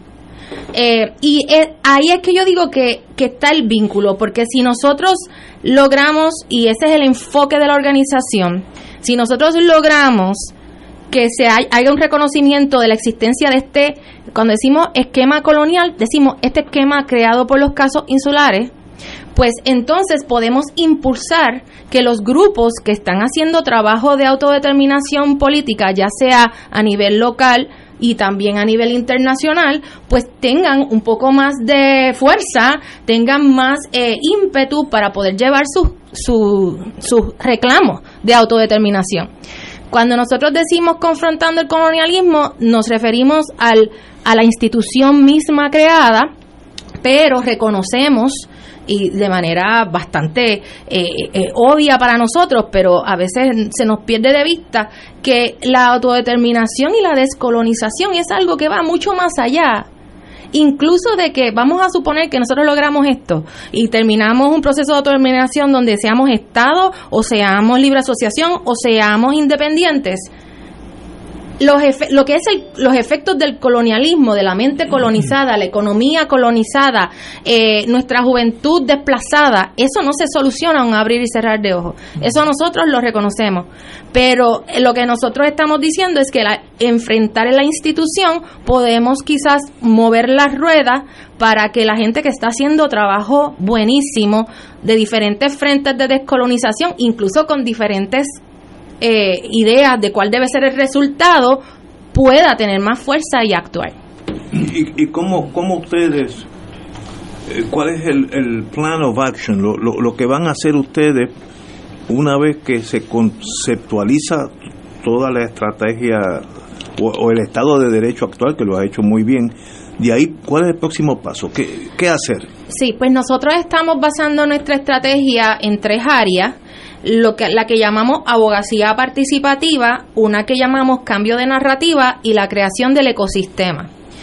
Abogacía participativa es el litigio y el cabildeo legislativo, pero cambiando el modelo tradicional del derecho, de la práctica del derecho, que ahí es que entro yo a la organización, no vamos a seguir siendo abogados tradicionales usando argumentos basados en la doctrina ya presentada, porque eso es algo que los abogados y abogadas y abogadas tendemos a hacer, a, a, seguir utilizando lo, lo, ya escrito por el tribunal como está, como para tratar de, de, de, como de ganarles en su propio juego. Pues en vez de hacerlo así, tratar de hacerlo de manera participativa para traer esos significados a nuestro, a, nuestro litigio, a nuestra abogacía de política pública, eh, eh, que vengan de la comunidad. Eso por un lado. Eso busca impactar a la comunidad afectada y un poco también cambiarle las reglas del juego a los tribunales. Lo otro es la cuestión de la, del cambio de narrativa. El cambio de narrativa es una estrategia de comunicaciones. Vamos a, a estar contratando con una, una compañía en Estados Unidos porque lo que queremos cambiar la narrativa es allá. Queremos cambiar la narrativa ya para que se presionen a los políticos y, a los jueces. ¿Y cómo se logra eso? ¿Cómo? Eh, pues una estrategia de una estrategia de comunicaciones es una cosa y por eso es bueno tener funding. Es una cosa bien eh, que, que, los que yo no soy comunicadora, los comunicadores son los que hacen estas estrategias, ¿verdad? A partir de cómo aparecer en, en, la, en, en los en los programas de radio, en los programas de televisión, en, la, en los periódicos es cómo lograr que la palabra colonia se diga más, ¿verdad? Es, cómo lograr que... que penetrar, penetrar, penetrar a través de los medios. Los círculos noticiosos importantes, porque por, para darte un ejemplo, Ignacio, cuando hablan de Puerto Rico en CNN, lo hacen en CNN en español pero no lo hacen en el, en el programa principal, que es el que yo veo de CNN en inglés. ¿Ah? Ahí no se menciona nunca Puerto Rico. Y MSNBC tampoco. Y, cuando lo mencionan, lo mencionan desde una perspectiva bien miope. O sea, usualmente es, ah, pero si tú eh, eh, eh, quiere revocar los casos insulares porque no se convierten en estado. O sea, es como un es como un una, un, un, brinco automático en la mentalidad, en la narrativa, ¿no? Eh, eh, pero nada, el asunto es que eso lo estamos construyendo, esa es la parte que todavía estamos construyendo más. Y lo del ecosistema, que el ecosistema quiere ser como una herramienta política donde hayan diferentes organizaciones trabajando esto y como vamos a estar en un, en un, en una, un año electoral, el próximo año, que el ecosistema pueda trabajar desde sus diferentes trincheras, confrontando y trayendo este tema en sus diferentes áreas de acción. Neil habló de que iba, de que en algún momento radicarían algún tipo de acción judicial. ¿Eso está a, qué distancia? Este, está ¿Y en qué tribunal o cuál sería el foro? Ok, estamos decidiendo cuál foro, que creemos que van a ser varios a la vez. Este, eh, está eh, este año es bien importante. Este año es eh, el 125 aniversario de la llegada de la invasión norteamericana y de la y de la firma de, El del Tratado. Eh, así que tenemos desde el 25 de julio hasta el 10 de diciembre. Gracias. Del armisticio. Eh, eh, la firma del, del, del armisticio. Tenemos esa, esa ventana como para poder eh, para poder eh, presentar un caso de manera estratégica para los medios de comunicaciones. Entonces estamos en un proceso todavía de construir. Eh, eh, y sí tenemos verdad apoyo de bufetes grandes en Estados Unidos. Eh, estamos buscando diferentes clientes en Guam, en Puerto Rico, en, en los diferentes territorios para poder llevar lo que Neil ha llamado este putting colonialism on trial. Bueno, y yo creo que también tienen Esa el apoyo buena. por las personas que ustedes presentaron en el foro en, en el Ateneo, tienen apoyo de la academia, eh, allí presentaron unos profesores muy importantes, tienen apoyo, allí presentaron a un amigo de mi hijo, Chris, que Sí. también, que creo que Aclú también está envuelto en alguna manera. así Sí, que- Adriel, Adriel. Adriel, Adriel, Cepeda. Cepeda. Sí, O sea, yo pero creo que tienen para hacer, ah no, discúlpeme. Pues mira, yo, yo no iba a añadir gran cosa a lo que ya ustedes han dicho y tú eh, que lo has dicho muy claramente. Yo lo que te comparto es una reflexión, ¿verdad? De que para mí el derecho que sirve es el derecho que está vinculado a otras disciplinas, Exacto. a la economía, a la historia, a la sociología, a la cultura. El derecho por sí solo a mí no me interesa porque yo creo que no sirve, ¿verdad? Pero eh, tú has dicho una serie de cosas que eh, son importantísimas. Eso de jugar el, el juego de ellos, ¿verdad? De que el jurista tiene que eh, de haberlo dicho un caso antes para yo poderlo decir ahora. Eh, nada, lo que yo creo que el, el gran logro que organizaciones como la tuya y otras eh, similares es llevar al mundo, a CNN en español y en inglés también, que el colonialismo aquí no vino con Balzac, ni con Valeo, eh, ni con... eh, eso vino con una, eso vino con un acto de guerra, con una invasión, ¿verdad? Bueno, ya estaba con los españoles, así ah, que- bueno, el colonialismo estadounidense, que es el, que Ya, combatimos sí, sí. ahora. Así que una vez que eh, se, se desjudicialice el, el caso de Puerto Rico, me parece que se va a ampliar y va a tener mucha más resonancia. Eso es una buena táctica, salirnos de los tribunales y poner presión social, eh, política, eh, en lo- los noticieros, si se refieren a Puerto Rico como the colony, eso al americano le choca porque el americano no tiene colonia, porque No, no, ellos no son los buenos, no, colonia. le gustan ese término. Pues hay que em- empujar por ahí, porque el, yo viví lo, lo- el movimiento de, de la igualdad de, los de los africanos-americanos en Estados Unidos y había muy pocos casos, era la presión social empujando, siendo gestado, siendo maceteado, llegó un momento que era ina- sin ir al tribunal. El mundo dijo, espérate, Estados Unidos dijo, esto aquí, y por eso viene la ley del, de, del, sesen- del 64, si no me equivoco. Eh, y eso, esa es la táctica, yo creo, más práctica. Ser abogado, ir allí y vamos a revocar a, Vale- a Valeo, este primero que tiene que llegar un caso este, eh, sabe eso eso toma cinco años fácilmente en lo que llega un caso al Supremo Yo tengo una pregunta que la voy a hacer ahora y la escucharé la contestación en la radio porque yo tengo que ir yéndome para otro compromiso. Pero evidentemente tú has desarrollado toda una estructura de análisis y de elaboramiento de ideas que eso no surge porque la soñé anoche y me levanto hoy con ella. O sea, aquí tiene que haber habido una mesa de trabajo donde tiene que haber habido una interacción de distintas mentes, de distinta reflexión, para poder producir las contestaciones que tú nos estás dando en esta tarde. Lo que quisiera saber es cuál fue el proceso previo a este anuncio de la creación de la organización. Antes que conteste vamos a una pausa eh, tú llegas al carro y pones el, el- el radio vamos a una pausa amigos Fuego Cruzado está contigo en todo Puerto Rico.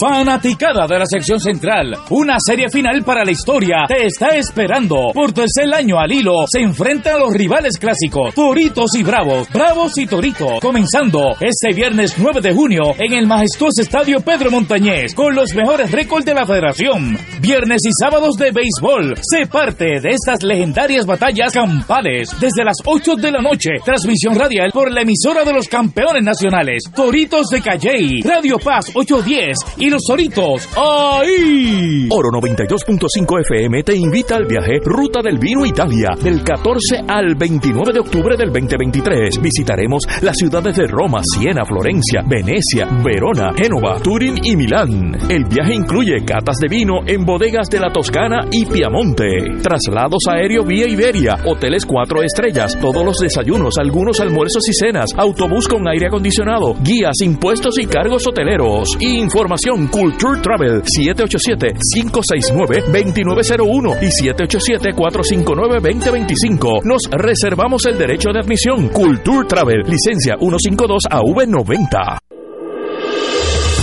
Fuego Cruzado, el programa de más credibilidad en la radio puertorriqueña, es ahora la tribuna abierta de análisis noticioso, con diversas perspectivas que exploran el trasfondo de lo que acontece a diario y cómo nos afecta. Escucha Ignacio Rivera y sus panelistas invitados de lunes a viernes en Fuego Cruzado en transmisión diferida a las 10 de la noche por Oro 92.5 FM. Fanático del deporte, la mejor información y el mejor análisis lo escuchas los sábados a las 2 de la tarde por Impacto Deportivo con Javier Sabat y el más completo elenco en deportes por Radio Paz 810 AM y en las redes sociales Facebook Impacto Deportivo Radio PR Twitter e Instagram Impacto underscore Deport juntos impactando el deporte nacional.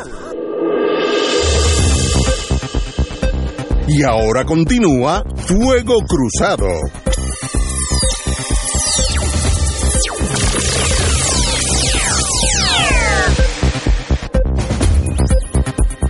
A la licenciada Adi Martínez, dejamos a- al compañero Alejandro Torres y Rivera que ya se montó en el carro, prendió el ca- eh, prendió su radio y te quiere escuchar la contestación.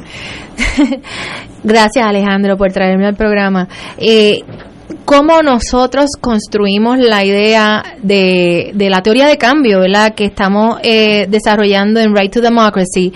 Pues fíjate, creo que fue una conjunción de dos visiones bastante distintas de cómo opera el derecho. Eh, eh, el abogado Neil Ware, eh, como les dije, criado en Guam, eh, que fue a la Escuela de Derecho de la Universidad de Yale eh, y que pues ha hecho una práctica bastante tradicional del derecho eh, y que eh, eh, ha sido paladín, o sea, cuando tú tienes un abogado que no se rinde, no que, que sigue ahí buscando cuáles son las estrategias más eh, eh, inteligentes o más eh, eficientes para poder lograr la expresión X o Y de un tribunal, pues él tiene esa, esa, esa sabiduría, esa magia. Yo vengo de un lugar, como les dije, totalmente distinto. eh, a tratar, cuando él hace el acercamiento, un poco decirle, mira, el litigio tradicional, la manera tradicional de llevar el derecho no va a ser suficiente para realmente impactar el cambio social. Y esto no lo estoy diciendo yo porque me lo invento, lo estoy diciendo porque lo he estado estudiando desde eh, la Escuela de Derecho y también a través de la práctica con las comunidades, en el doctorado y dando clases de Derecho pro Pobreza en la Escuela de Derecho. Ha, ha existido unas maneras distintas de practicar el derecho que se vieron en los movimientos que han cambiado como eh, eh, el, el movimiento de los derechos de las personas negras en Estados Unidos, de las latinos. Tenemos eh, autores como Gerard López que nos llamó a, en los 70, nos estaba llamando a practicar rebellious lawyering, ¿verdad? A cambiar el lente con el cual practicamos el derecho en vez de venir como los expertos que conocemos las soluciones, cómo podemos insertarnos en las comunidades a construir ese significado con las comunidades. Tiene que ver mucho con eh, teoría como la filosofía de la liberación. Tenemos a eh, abogados y, académicos estudiando qué pasó en Sudáfrica eh, y en Sudáfrica de nuevo, ¿cómo, ¿cómo fueron los abogados útiles? Pues fue apoyando como colaboradores mano a mano, horizontal, no como expertos, sino colaborando mano a mano con las comunidades que estaban siendo segregadas en construir estrategias que realmente atendieran la situación. Eh, eh, autoras como Lucy White. Pues esa, esa teoría es la que entonces alimenta y, y, llega eh, junto con la sabiduría, yo digo sabiduría porque en verdad la, el ser abogado y, tener estrategias legales, eso es un arte, o sea, eso es una ciencia bastante difícil. Y tener un abogado que conoce la ciencia del derecho como la conoce él, pues entonces esa, esa teoría del cambio se dio. No lo hicimos solo, tenemos una profesional eh, que nos ha ayudado a construir la teoría del cambio y a nuestra planificación estratégica eh, y así pues hemos podido construir esto para que, le estamos presentando hoy. Eh, creo que también hay un grano de humildad, un grano de humildad que viene de reconocer que el litigio es solamente una herramienta, una herramienta que que tiene unos límites. No, tiene unos límites porque esto es un asunto político amplio. Entonces el litigio tiene una, unos límites. Así como tiene límites, es como nosotros utilizamos eh, ese discurso eh, o, esos precedentes, esa, esa parte de los derechos civiles, porque como les dije, Estados Unidos operacionaliza sus derechos humanos a través de su constitución. So, ¿Cómo utilizamos eso que existe de manera estratégica para tratar de argumentar en contra de eh, los casos insulares y poder eh, revocar y liberar eh, la acción política posterior. Y eso es algo delicado. Es algo delicado tanto y en cuanto van a haber personas que pueden horrorizarse o pueden decir, no, eh, ustedes son, como usted dijo en la pausa, comunistas. Entonces las otras personas no dicen, no, porque ustedes son estadistas.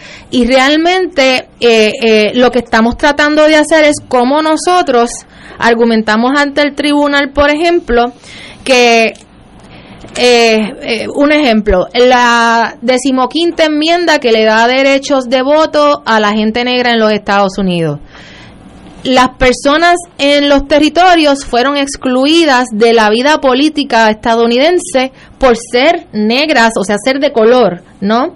Eh, pues cómo nosotros podemos añadirle significado a esa decimoquinta enmienda diciendo, miren, a nosotros nos están excluyendo de la vida política nuestros derechos políticos fundamentales, más allá del voto, no tenemos agencia. Entonces, ¿cómo argumentar eso?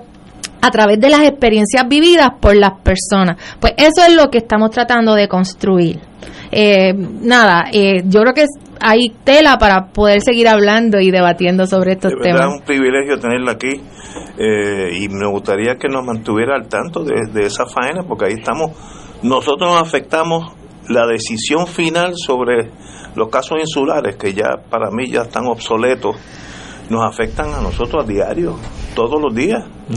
este Aquí el Social Security es menos, el Medicare es menos, eh, ¿sabe? Hay unos discrímenes espantosos legales. Pues tenemos que movernos, ya sea los estadistas quieren eliminarlo al ser estadistas, los independentistas lo eliminarían al ser independentistas hacer independencia y, y en el interín ustedes tienen la bola porque es la única bola que la veo en la cancha no hay más nadie empujando eso así que cuente con nosotros cualquier cosa que suceda de importancia nos llamas aquí o llamas a Alejandro y, vienes para acá porque esto me da la impresión que esto va a seguir. Es, ese mango ya se va a caer del árbol.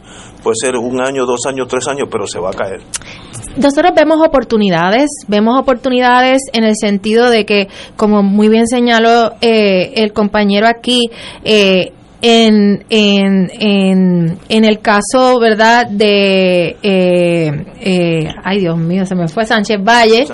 En el caso de Sánchez Valle hubo una opinión donde un juez republicano conservador como Gorshow y una jueza liberal puertorriqueña, Sonia Sotomayor, ambos condenan de la misma fuerza, con la misma fuerza los casos insulares como una aberración del, del, de, de la, de la, de la, del derecho constitucional norteamericano y que eso es una cosa antidemocrática. ¿no? Entonces, ¿cómo nosotros ¿verdad? capitalizamos en esa, en, esa, en, en esa realidad de que hay una contradicción inherente en decir que tú tienes un sistema democrático y mantener la en, eh, como si fuera algo constitucional legítimo, un discrimen directo a las personas que viven en los territorios eh, en base a una institución creada por razones o, no, yo, yo, diría no por razones racistas, justificada en el racismo, ¿verdad? Eh, como carta de presentación. Eh, eso es algo que, que como estábamos hablando en la, en la pausa, eso es algo que es evidente, que llora ante los ojos de las personas que cuando lo miran dicen, esto es verdad. estuvimos en la conferencia de Loan Society esta semana pasada que se llevó a cabo aquí en Puerto Rico, más de 300 abogados y abogadas. Hubo más de 13 paneles que trataban el tema de la falta de autodeterminación de la colonia, de los casos insulares, y, y, son abogados de alrededor de todo el mundo, especialmente de Estados Unidos, ya hablando de estos temas.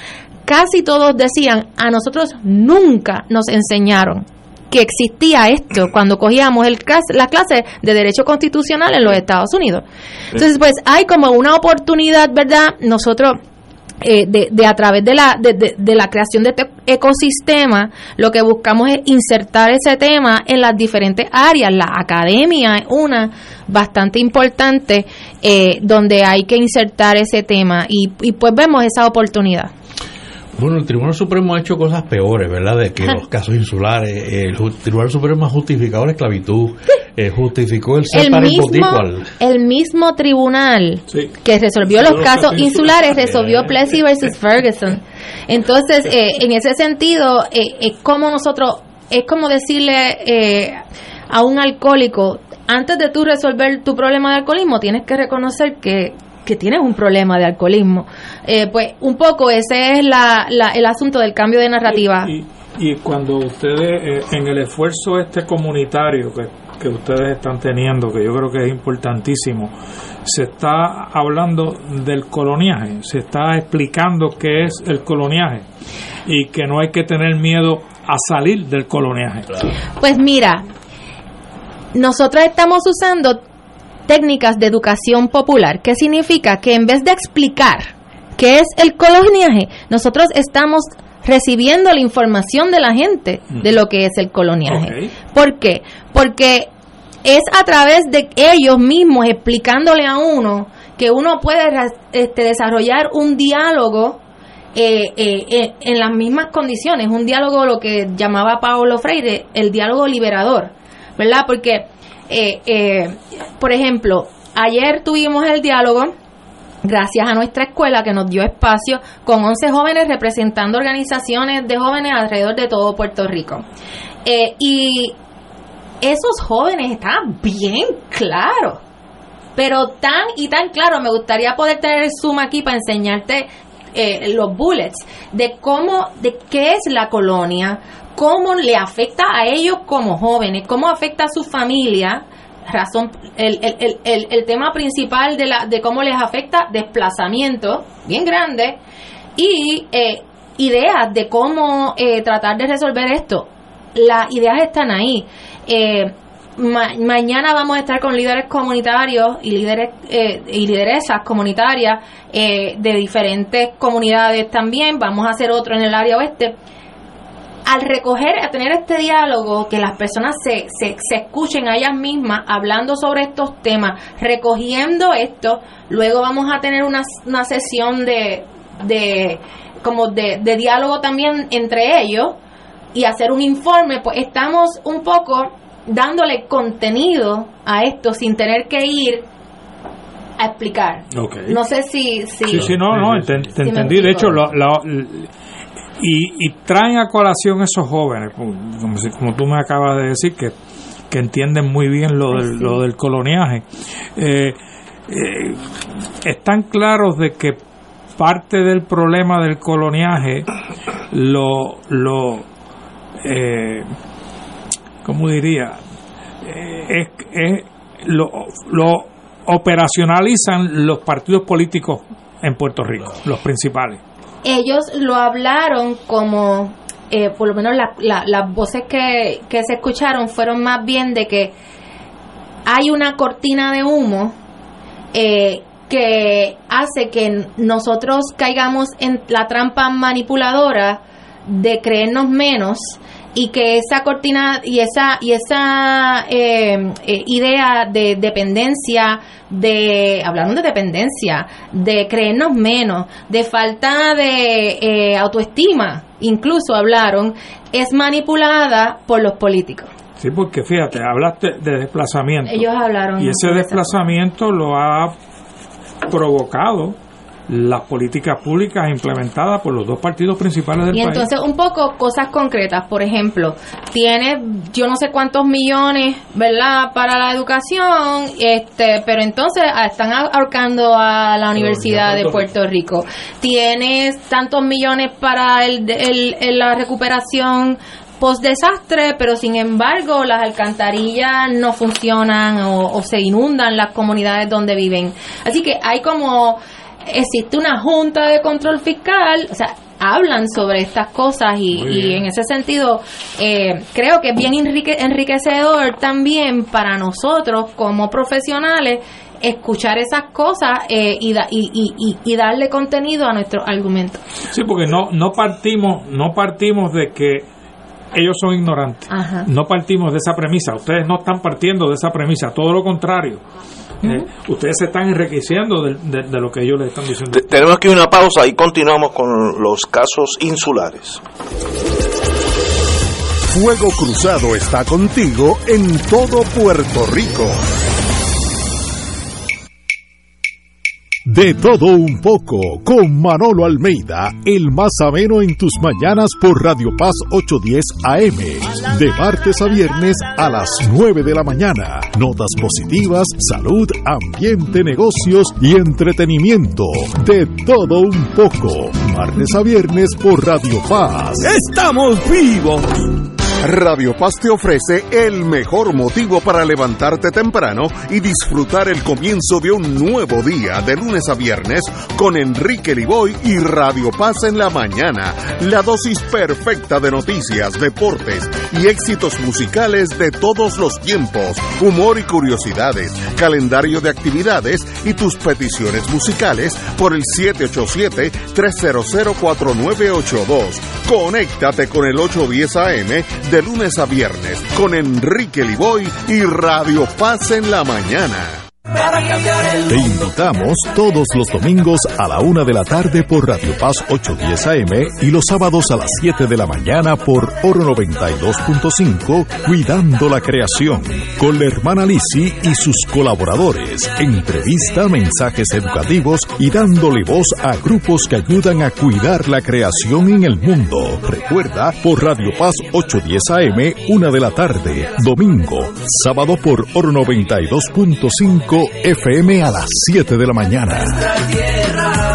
Fanaticada de la sección central, una serie final para la historia. Te está esperando. Por tercer año al hilo se enfrentan los rivales clásicos, Toritos y Bravos, Bravos y Toritos, comenzando este viernes 9 de junio en el majestuoso estadio Pedro Montañez, con los mejores récords de la federación. Viernes y sábados de béisbol, se parte de estas legendarias batallas campales. Desde las 8 de la noche, transmisión radial por la emisora de los campeones nacionales, Toritos de Calley, Radio Paz 810 y los Soritos. ¡Ahí! Y ahora continúa Fuego Cruzado.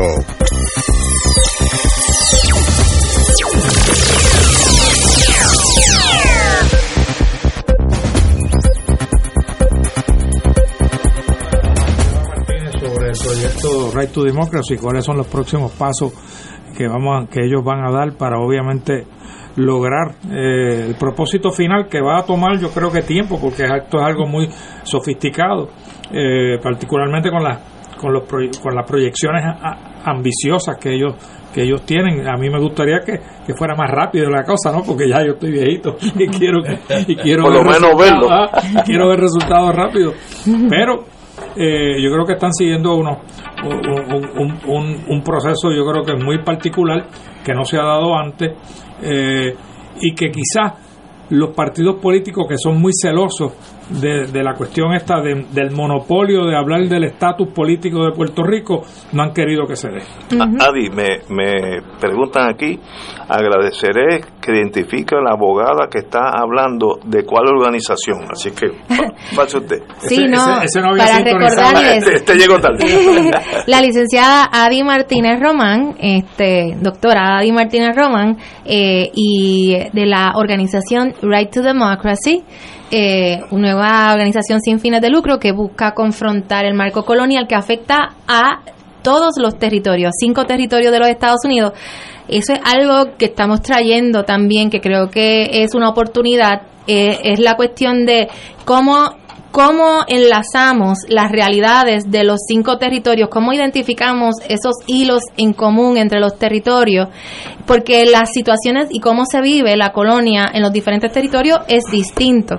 En cuanto a, a su comentario, está esta frase que dice, caminante no hay camino, se hace camino al andar.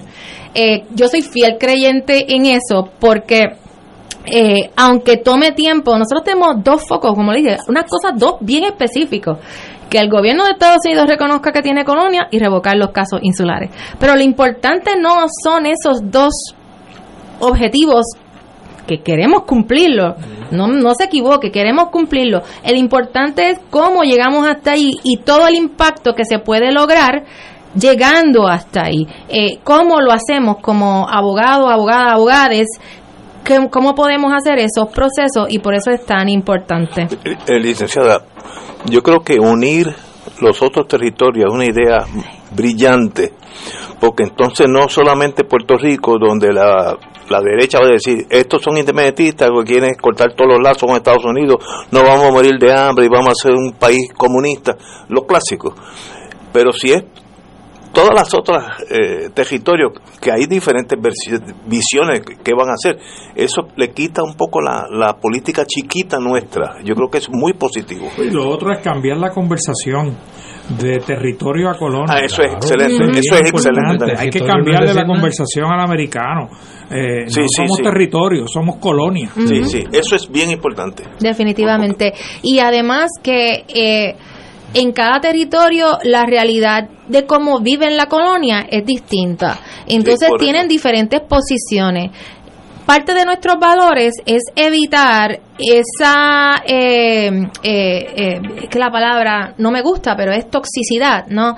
Esa toxicidad que crea eh, el limitar el tema de los casos insulares a cuestiones de estatus eh, y también de cómo nosotros eh, tendemos a atacar como que esta persona piensa diferente a mí, pues entonces esa persona es mi enemigo. Lo que nosotros estamos tratando de hacer es cómo identificamos ese, ese hilo común, porque ya todo el mundo, aquí no hay nadie, realmente yo no he escuchado a nadie, incluso a los que se están resistiendo a nuestro acercamiento, que diga que los casos insulares son buenos. no ya No. Lo que usualmente nosotros nos encontramos es una duda, un escepticismo, un miedo a lo que pasa después de que el caso insular sea revocado. Que realmente, de nuevo, eso es acción política. ¿Qué es lo que va a pasar después? Pues se va a definir en el ámbito político. Para eso es que todo el mundo está trabajando desde sus diferentes trincheras. Pero eso mismo, eh, cuando tú lo ves en los otros territorios, eh, por ejemplo, a mí me fascina hablar con la gente de American Samoa, porque la gente de American Samoa ni siquiera son ciudadanos. Ellos tienen una cosa que se llama American National. National, sí, national. Eh, el gobierno de American Samoa ahora mismo su posición de política es defender el American National hasta la muerte. Sí. Eh, y, en- o sea, por no decir hasta la muerte, déjeme no hablar eh, exageradamente, Pero- pero- pero pero, entendemos. lo defienden. Sí, sí. Eh, y la realidad histórica, yo estoy aprendiendo mucho, la realidad histórica es que ellos pidieron ser ciudadanos, se lo negaron, le dan al American National y ahora lo defienden porque argumentan que a través de esa distinción entre ciudadanos y American Nationals, ellos están defendiendo su identidad nacional. Están afirmando. eh, se están afirmando. Y la Y su- y su- forma en que su protegen tierra. sus tierras. Y su tierra. La forma en que protegen sus tierras.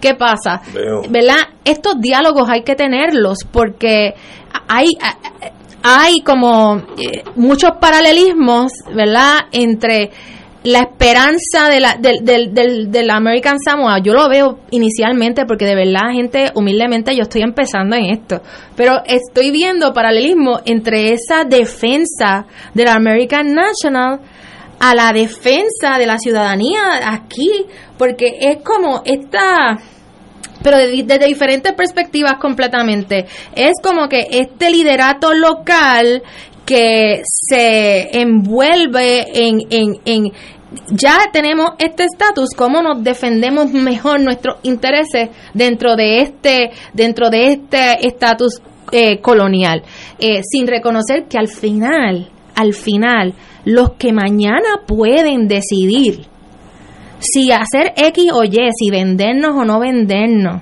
si quitarnos poderes que ya tenemos o no, con un plumazo, como pasó con la Junta de Control Fiscal.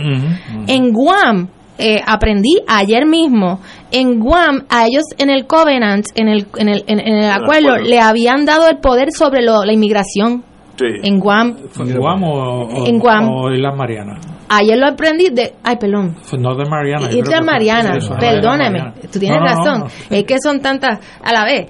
Eh, Islas Marianas, en las Islas Marianas le habían dado la inmigración sí, eh, por escrito. por escrito en el Covenant. Sí. Pues el asunto es que hace unos bastante ya unos años atrás vinieron y se los quitaron Sí. unilateralmente porque, no, les gustaba Porque no le gustaba cómo estaban ejecutando. ejecutándolo. Porque estaban siendo muy liberal con los japoneses.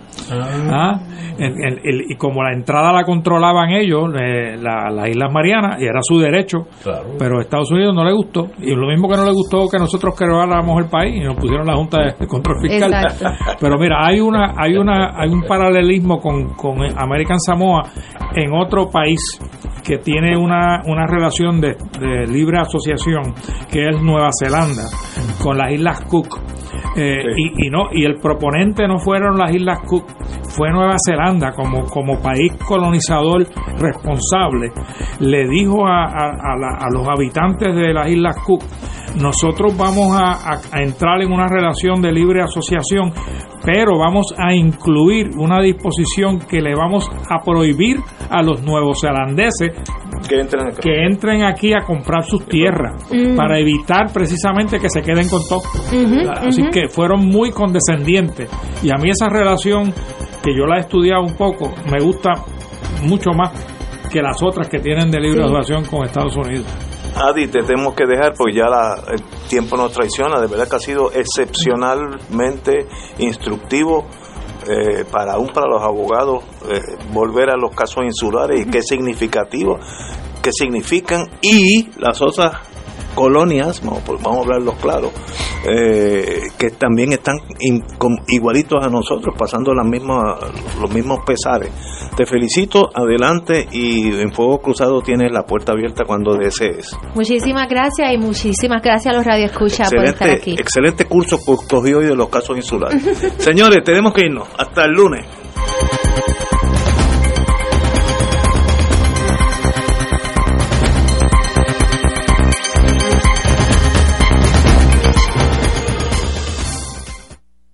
Esta emisora y sus anunciantes no se solidarizan necesariamente con las expresiones vertidas en el programa que acaban de escuchar.